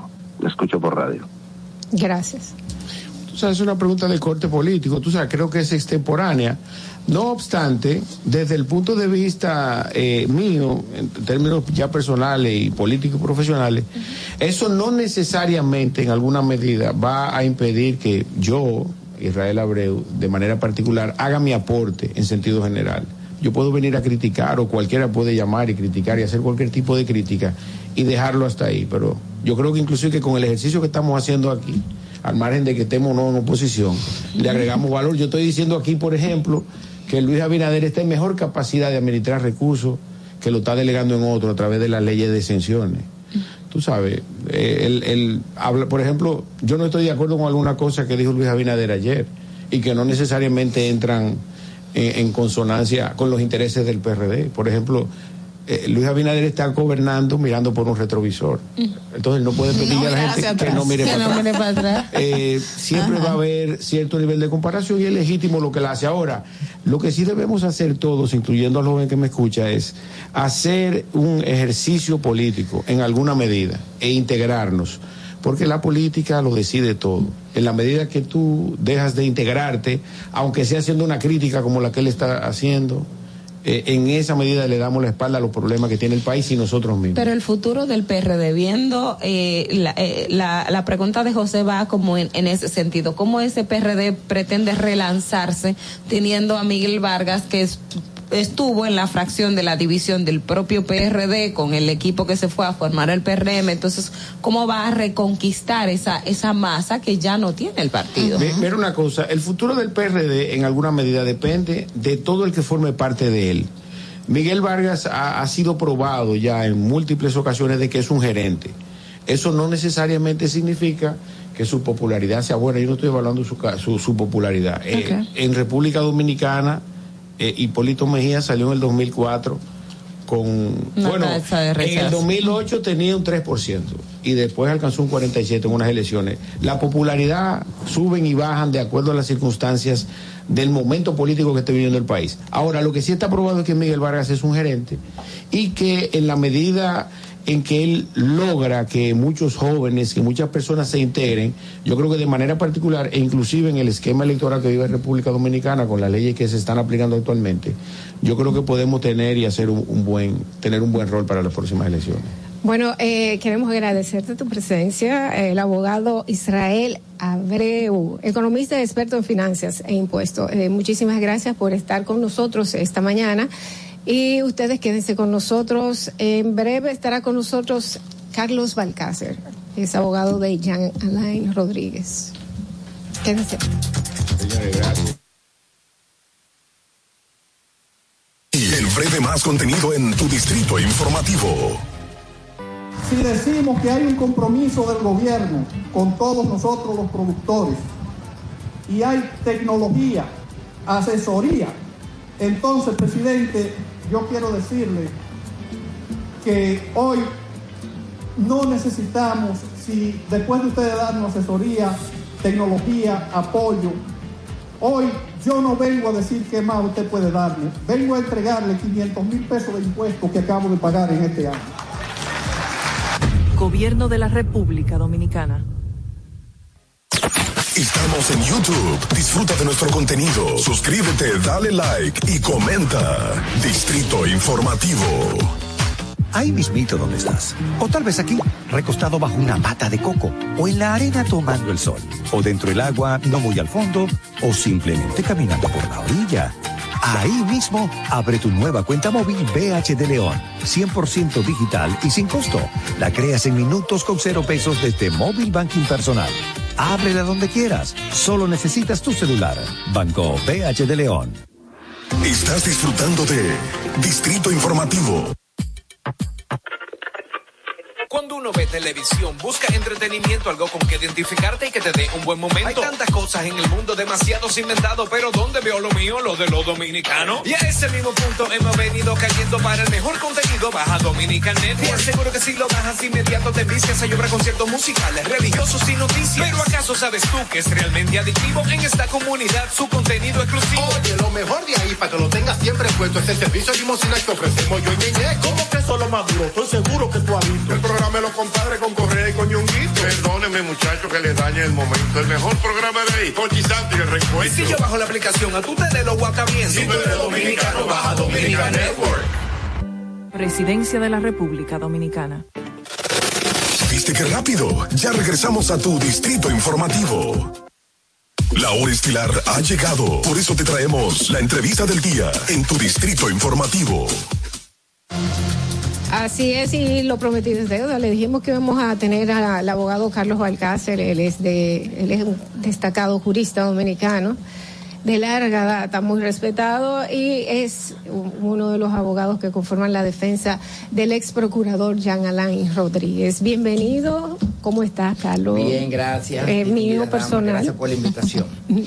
Para nosotros es un placer eh, recibirle aquí en el Distrito Informativo, pero queremos preguntarle sobre la situación que se presentó el viernes de la semana pasada en las oficinas que ustedes están utilizando como, como oficina de trabajo para la defensa del ex procurador.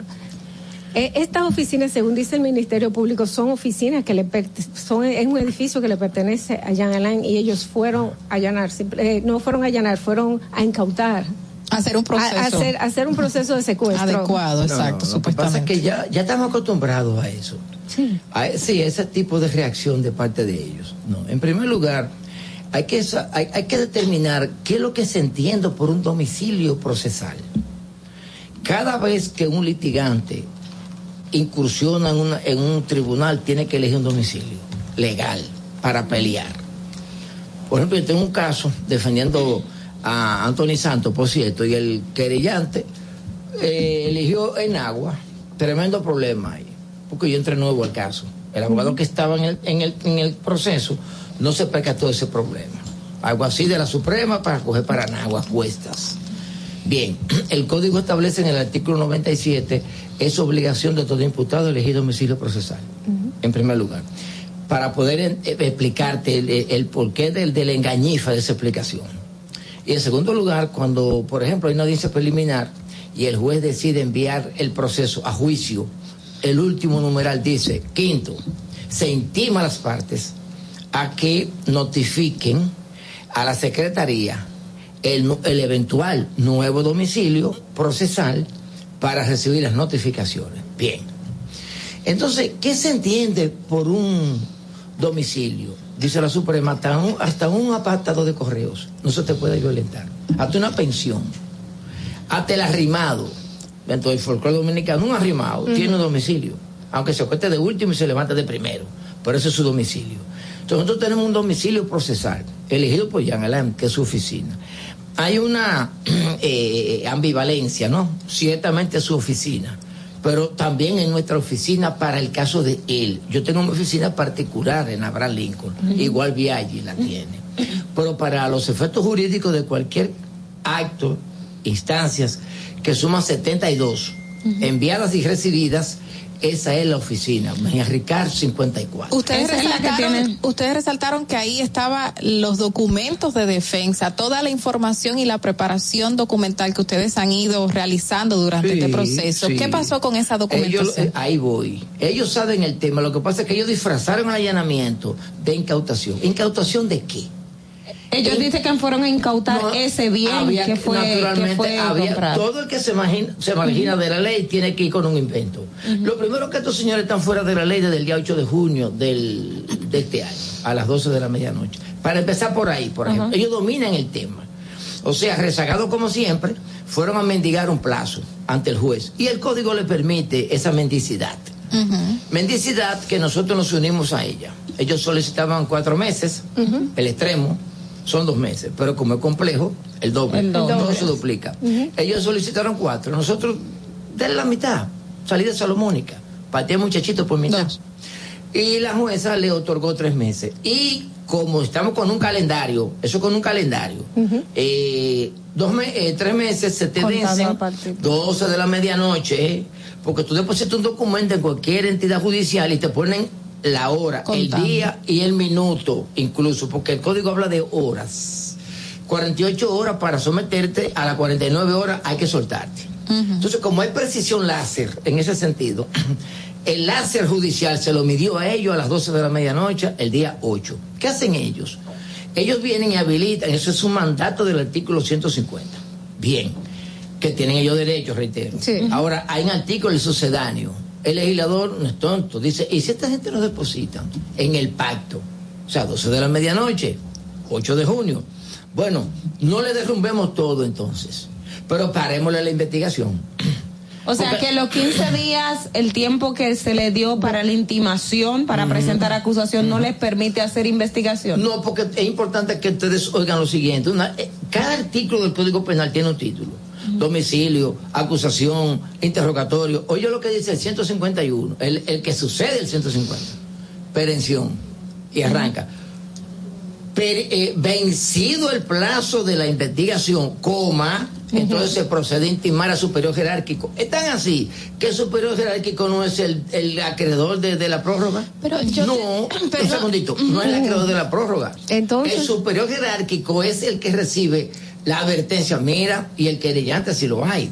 Porque esto es poco un tema de corrupción, imagínese un homicidio, una estafa, una, te, te notifica a la parte querellante, mira, el Ministerio Público de tu caso se está descuidando, ya se le venció el plazo, tú tienes 15 días para tú si quieres, pon una acusación. Tú. Entonces, esto que se hizo ahora está fuera de lo que establecido. de Pero, pero lo que yo pregunto es, en el momento que ellos van a secuestrar un, un bien, están, eh, en realidad no están en una investigación, están haciendo un proceso de secuestración, de incautación No, es que hay bienes. un asunto, no, Entonces, espérate. déjeme, no. Es que, es que el tema de la investigación no es el tema de la lupa, es toda actividad que gira en torno a ese caso. Es, por ejemplo, cuando tú tienes tu visa de 10 años, por mi gracia, y tú llegas al aeropuerto, al Kennedy, ¿qué tiempo te empieza a durar aquí? Eh, 20 días. No hay pro- tú tienes 10 años. ¿eh? Bueno, te puso a ti porque tú eres norteamericano. Que- no norteamericano. Bien, te ponen el sello. ¿Te ponen cuánto? Seis meses. Ahora, equivócate después de los... Equivócate después del- de, lo- de, lo- de los dos, de los 20 días que tú dijiste. Que como tú vuelvas a los 10 años, te van a esperar. Déjame ver. O sea, que es un tema fatal. Exacto, déjame ver si comprendo. El Ministerio Público tiene tantos días para hacer la investigación. Después de la investigación no puede hacer procesos como allanamientos. Nada. Entonces, ellos por eso es lo que ustedes critican, que se hizo un allanamiento en un tiempo donde el Ministerio Público de- Una- una no- incautación. No, no Primero tiene- dijeron una- un allanamiento Ajá. y después entonces el Ministerio Público dice una incautación. Mere- La pregunta que tengo es entonces, ¿cuál sería en este caso la diferencia entre un allanamiento, o sea, la sabemos, pero el Ministerio Público dice no es allanamiento, es incautación. ¿Se puede entonces una Muy bien, incautación sí, en ese sí, proceso? claro, porque lo disfrazaron de incautación. Fíjense, pues es un truco viejo. Entonces se puede hacer una incautación después de terminada la No es que tú investigación. no puedes hacer nada, es que tú no puedes moverte procesalmente, porque para eso fue que te dieron a ti los benditos tres meses, que no te dieron tiempo, por cierto, desde el año cuando Yanalán cayó preso, porque esto se llama curiosidad. Entonces Yanalán preso cae el 28 de junio, Yanalán, el 28 de junio de 2021. Y el día 8 de junio, tú no tienes a un año prácticamente, ¿no? Y Tú- ellos le mostraron la orden que le dio el juez. Ahí, esa es la parte del allanamiento. ¿Por qué fue un allanamiento? Vamos por parte. Uno, el disfraz de la incautación. Es un truco viejo que nosotros lo conocemos. Y yo como fiscal lo hubiese hecho también.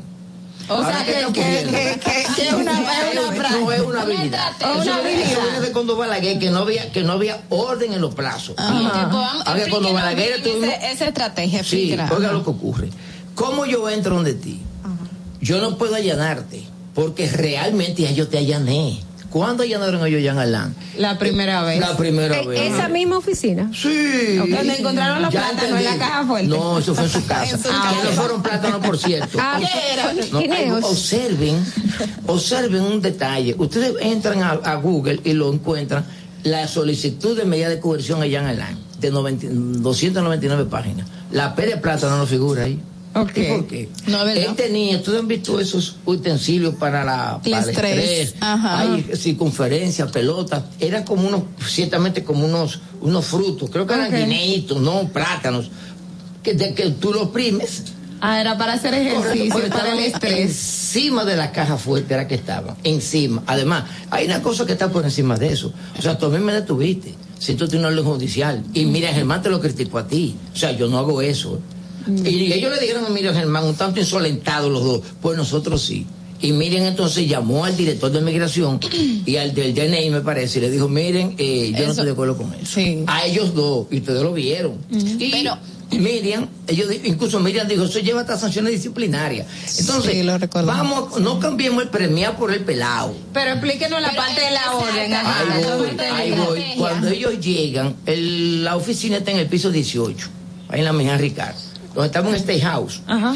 Cuando ellos llegan, obviamente hay una recepción que usted tiene que anunciarse, porque en- incluso usted llega al ascensor y, y- y pulsa el- la tecla para subir y él no responde. Tiene que darle permiso. Obviamente es natural. Entonces el- la recepción llama y lo ve y le dice, mira, aquí están, y le quitó el celular y le cerró el auricular. Entonces le enseñaron en carne de forma, mire, ven y abra. No lo apuntaron con una pistola, por lo menos fue lo único que faltó. Lo llevaron a la puerta del ascensor y obviamente lo suben. Cuando llegan allá, no hubo forma de que se le acercara a nadie a ellos. Ellos cerraron todo. No, quédense ahí. Sitiaron a, to- a tres personas que habían ahí. Y se, se, se, se aposentaron en la oficina. No había nadie de los abogados ahí. No, abogados, no, ah, no habían abogados. Yo estaba en San Juan en un homicidio y venía de regreso. Otro estaba en una audiencia civil y otro no sé dónde estaba. El caso es que cuando, cuando transcurre una hora y media aproximadamente que se le ha melecando la prensa, entonces ellos deciden que del lobby subieran dos y subieron dos abogados, Nelly Rivas y Francisco Franco. Ya arriba, ellos entonces, eh, en un gesto entrecomillado de decencia, entonces eh, se hicieron acompañar. ¿Qué pasó? Eso fue el viernes. Nosotros nos quedamos el viernes hasta las 10 de la noche, después de la rueda de prensa. Ahora es que yo salgo al aire por primera vez. El sábado fuimos a la oficina otra vez, a inventariar todo. Exactamente. Ellos copiaron todo, todo, todos nuestros archivos. Copiaron. Claro que sí. ¿Y cómo ustedes se dieron cuenta que hubo copiaron. Ah, por, por sencillo, porque cuando tú entras a una página te dice, última vez que te pasó por aquí. ¿Qué, qué te? Tal hora. Claro, esa es la bondad de la tecnología. Y aparte de eso, archivos que estaban cerrados. abiertos, gavetas cerradas abiertas. Inclusive nosotros tenemos, por lo menos yo, en mi escritorio que tengo yo allá, yo tengo los Rafael Herrera, un verdadero desorden organizado.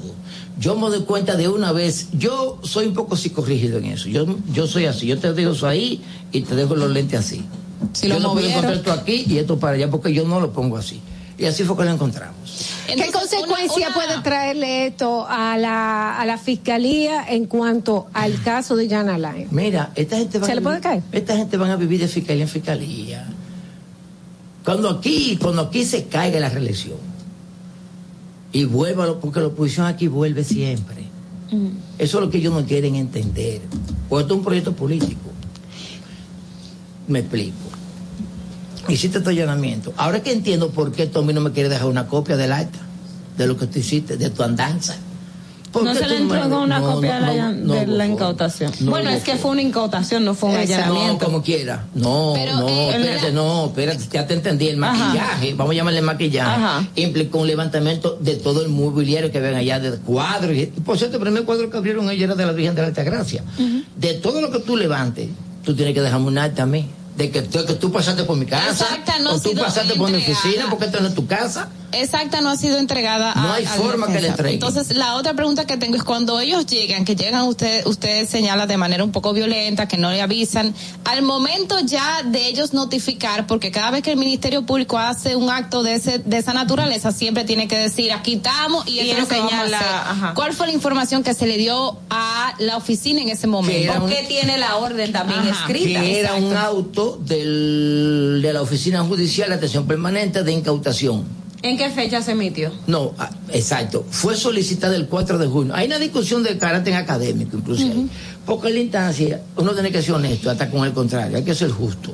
Ellos elevaron la instancia en tiempo hábil, 4 de junio, el disfraz. Antes Ahora de. ella, ella rindió la decisión el 12 de junio, o sea, dos días después, posterior al vencimiento de la investigación. O sea que fue la jueza que emitió la decisión posterior. Sí, pero ellos entonces, estaban, el impe- juez. ellos estaban impedidos de, hacer, de ejecutarla. Porque es que tú no puedes. Pero es que si el juez le dio la autorización, No, entonces no, no, no, estaban habilitados. No, no necesariamente, no, no, no, no, no, no, no. Eso ¿Por es como consecuencia de la teoría del fruto del agua envenenado. Es que tú sabes que tú tienes un límite a las 12 de la medianoche del día 8 de junio y tú tienes un documento. Es como, es como que tú vayas a buscar un- un- una matrícula Y fue tú- el 12. o de una chapa después de transitar. eh, se te venció el plazo. Pues ¿Cuándo entonces para ahí el juez tiene responsabilidad Claro también. que sí. entonces. Pero como por eso te- tenemos una demanda en daño y perjuicio a ella. Entonces, ¿qué se busca con esto? Desde el punto de vista de ustedes, ¿qué ustedes determinaron que se está buscando con esto? buscamos lo siguiente. A ellos le ha quitado un tanto el sueño. Camacho amaneció en un banquito eh, en la madrugada cuando se enteró de que la auditoría. Ya él empezó a preocuparse cuando Miriam Germán empezó a firmar más de 200 millones de pesos a las mismas compañías constructoras que Jan Alain buscó. Pero no que la seleccionó él, que ganaron a través de la licitación. Bien, ahí había mil ojos encima de esa licitación y nadie protestó. Bien. Entonces, cuando ellos ven eso y escuchan, porque tenemos la documentación ahí, de que uno, no, se no hubo hallazgos de Ya ustedes tienen el informe de la auditoría. Claro, un preliminar y los Ah, la los y respondieron. Hoy a las 10 de la mañana vence el plazo para responderla. Mm, ok. Pero no responderla en su totalidad. Algunos detallitos que ellos se le han ido, se le han escapado, porque naturalmente ellos no son abogados, no conocen la, la, la, Claro. la- la litis ni la urdimbre de estos señores. Entonces, ¿qué ocurre? Eh, no hubo sobrevaluación, lo primero. Dos, no hubo soborno. Tres. Pero la Cámara de Cuentas no puede de- determinar Sí. sobornos. Bo- no, un momentito. Sí, ¿Cómo? obvio. Oh, y si a ti te calculan un metro, un- una cubicación por un metro cuadrado. Bueno, sobrevaluación. Sobrevaluación sería, pero Tienes soborno razón, no. Tienes razón. El soborno es prácticamente imposible de demostrarlo. Claro, tiene que. Ajá. Salvo que ellos agarren a uno como pagan y le ponen a la hija al lado y le dicen, mira, ¿tú, tú quieres mucho a tu hija? Sí, es tu única hembra, ¿verdad? Sí, que es lo que, es lo que uno más quiere. Bueno, pues si tú quieres que ella amanezca mañana en Ajayo, una estación permanente, mira lo que hay para ti, mira este menú, y te ponen un menú a la carta. Elige cuál tú quieres. Obviamente, como el millonario que estaba al borde de la carata del Niágara, millonario, mirando un Elon Musk, mirando hacia el fondo, la, eh, la verja sede, va hacia abajo, se cae y al lado hay un paupérrimo turista, que ve que ese millonario va, le tira un cable para que se agarre naturalmente, pero cuando se va a agarrar, ¿qué hace el millonario? Cuando se va a agarrar, le dice el paupérrimo, un momentito, lo sube de nuevo, un momento. Antes de agarras ese cable tenemos que discutir ciertas condiciones. ¿Qué camino le queda? Eh, eh, habían eh, eh, comentarios de que eh, desde la barra de la defensa de Jean Alain estaban intimando, intimando estaban intimidando. Ajá. Gracias. A los Estaban intimidando, estaban exacto, a los testigos, Eso. estaban buscando la forma de presionar a testigos para que no hablaran. ¿Hay alguna prueba de eso? Pero- ¿Por qué dicen esto? En primer lugar, en primer lugar, en primer lugar, la intimidación a testigos en este tipo de cosas no existe, o sea, que no hay punición en el Código Penal. No hay. No o hay sea que se puede intimidar. o- Sí, nosotros no lo hacemos. Ellos sí lo hacen, nosotros no.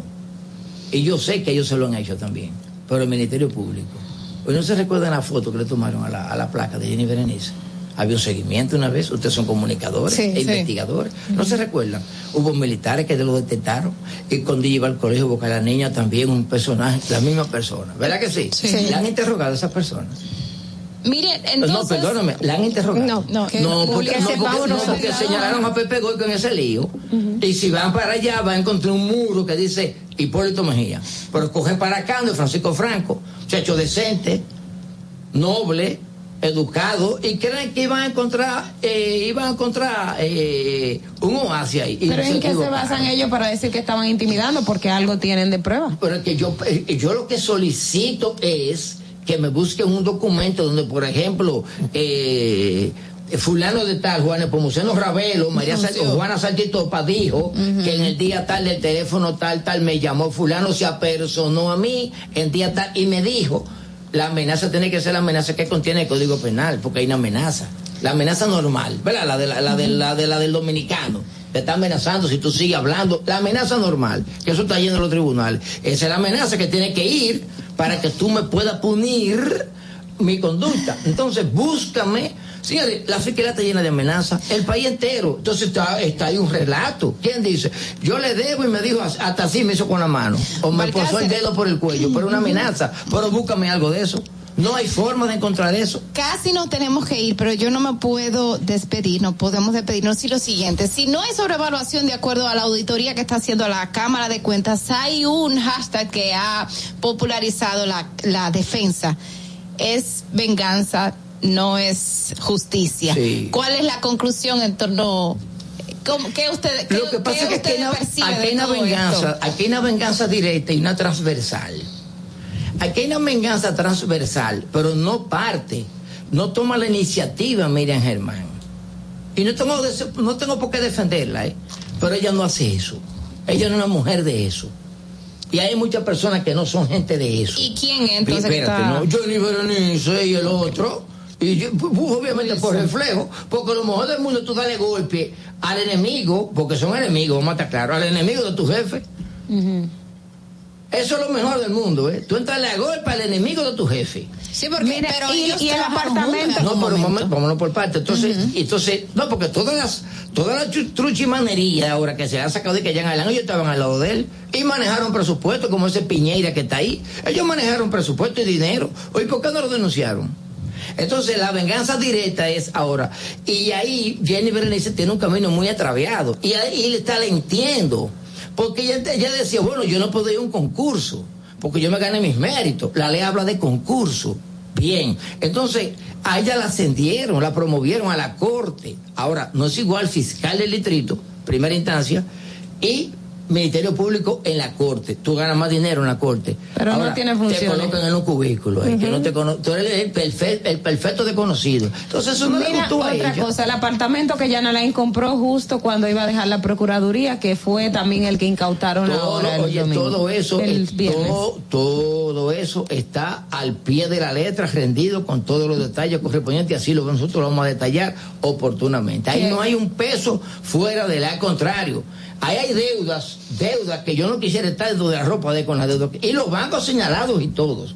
Ahí no hay nada de que de dinero, que, que enriquecimiento ilícito. 800 mil dólares dicen que costó el apartamento. Bueno, lo que pasa es lo siguiente, y ahí tengo que ser honesto eh, y humilde a la vez. Miren, la mayoría de estos fiscales se han pasado toda su vida andando en carros prestados y robados e incautados. ¿Cómo así? Sí, yo tengo clientes que lo han hecho y lo tengo actualmente y en casa también. ¿Qué hacen muchos fiscales? Que andan, que no quieren pagar alquiler. Fulano, no hay una casa por ahí vacía. A un narco le, le tomaron, le, le ocupamos una, pero tiene juicio pendiente ese narco y se mudan ahí. Se mudan y cuando el narco viene a un tribunal y ordena la devolución, se mudan a las 2 de la madrugada cuando nadie los ve. Entonces la gente que se acostumbra a eso se siente extraña y hay que entenderlo. Esa es su función, Ministerio Público. No se dedicaron al ejercicio privado, o sea, no tuvieron demanda profesional. O y sea no que eso crítica. está bien, que 800 mil pesos de ese apartamento no Dólares. es nada. de No. 800 mil Eh, dólares. ese más o menos el precio del siempre, Pero apartamento. está Ah. bien, lo que pasó es lo siguiente, es que, es- pero que yo, pero que un abogado de ejercicio. Igual que Margarita, pero Margarita dijo que ella ella era prácticamente millonario del ejercicio. Y entonces, y, y Jean Alain tiene, tiene, tiene una, una, cartera de clientes que ustedes no, tienen- no pueden imaginar. Bueno, vamos a ver, vamos a ver en qué termina este caso. Muchísimas gracias. Él ha suelto con uno lugar. ¿En eso que va a terminar? ¿O de como los tucanos? Oye, puede ser. Porque yo, yo he visto cosas últimamente. Digo en Distrito Informativo. Ya. Muchísimas gracias a Carlos Alcácer, a destacado jurista dominicano, abogado y querido amigo por haber venido aquí a Distrito Informativo temprano. Y gracias a ustedes por la sintonía. Recuerden que mañana tienen una nueva cita tempranito a las 7 de la mañana por la Roca 91.7 con Natalie Faxas, Carla Pimentel, Oglenesia Pérez y Dolphy Peláez en Distrito Informativo. Bye bye. RCTV HD, El Gusto Producciones, Dominican Networks y Vega TV, Canal 48 de Claro y 52 de Altiz, presentaron a Dolphy Peláez, Oglaenecia Pérez, Carla Pimentel y Natalie Fasas en Distrito Informativo. Los conceptos emitidos en el pasado programa son responsabilidad de su productor. La Roca 91.7 FM no se hace responsable. Desde Santo Domingo, you're listening to 91.7 La Roca. Ahora en La Roca, el, el, el, el éxito trending de Laura. I can't believe we're finally alone. I can't believe I almost went home. What are the chances? Everyone's dancing and he's not with you. The am gonna do? Not grab your wrist. I could be a better boyfriend than him. I could do the shit that he never did. Up all night, I won't quit thinking I'm gonna steal you from him. I could be such a gentleman. Till I saw my.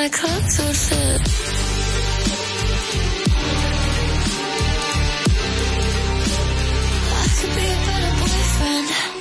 I don't need to tell you twice all the ways he can't suffice. If I could give you some advice, I would leave with me tonight. The universe must have defined it. Mm-mm. Ladies first, baby, I insist. I could be a better boyfriend than him. I could do the shit that he never did. Up all night, I won't quit thinking I'm steal you from him. I could be such a gentleman. Saw my clothes would fit.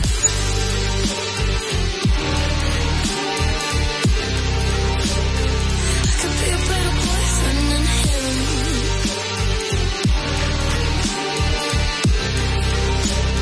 I could be a better boyfriend. I never would have left you alone. Here on your own, to your phone. Never would have left you alone for someone else to take you home. I could be a better boyfriend than him. I could do the shit that he never did. Up all night, I won't quit. I'm gonna steal you from him. I could be such a gentleman. Plus, you know my clothes would fit. I could be a better boyfriend than him. I could do the shit that he never did.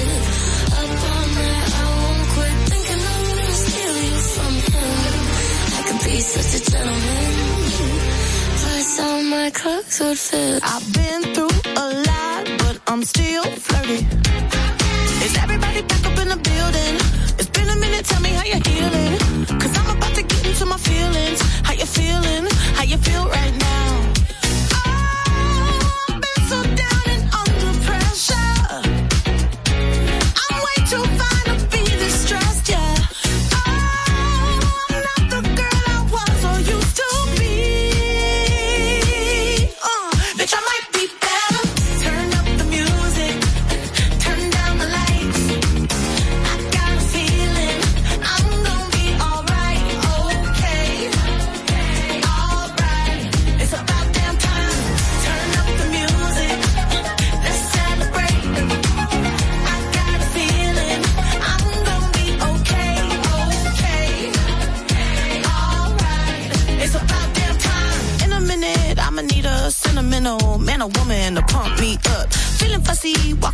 Balenciennes trying to bring out the fabulous. Cause I give a fuck way too much. I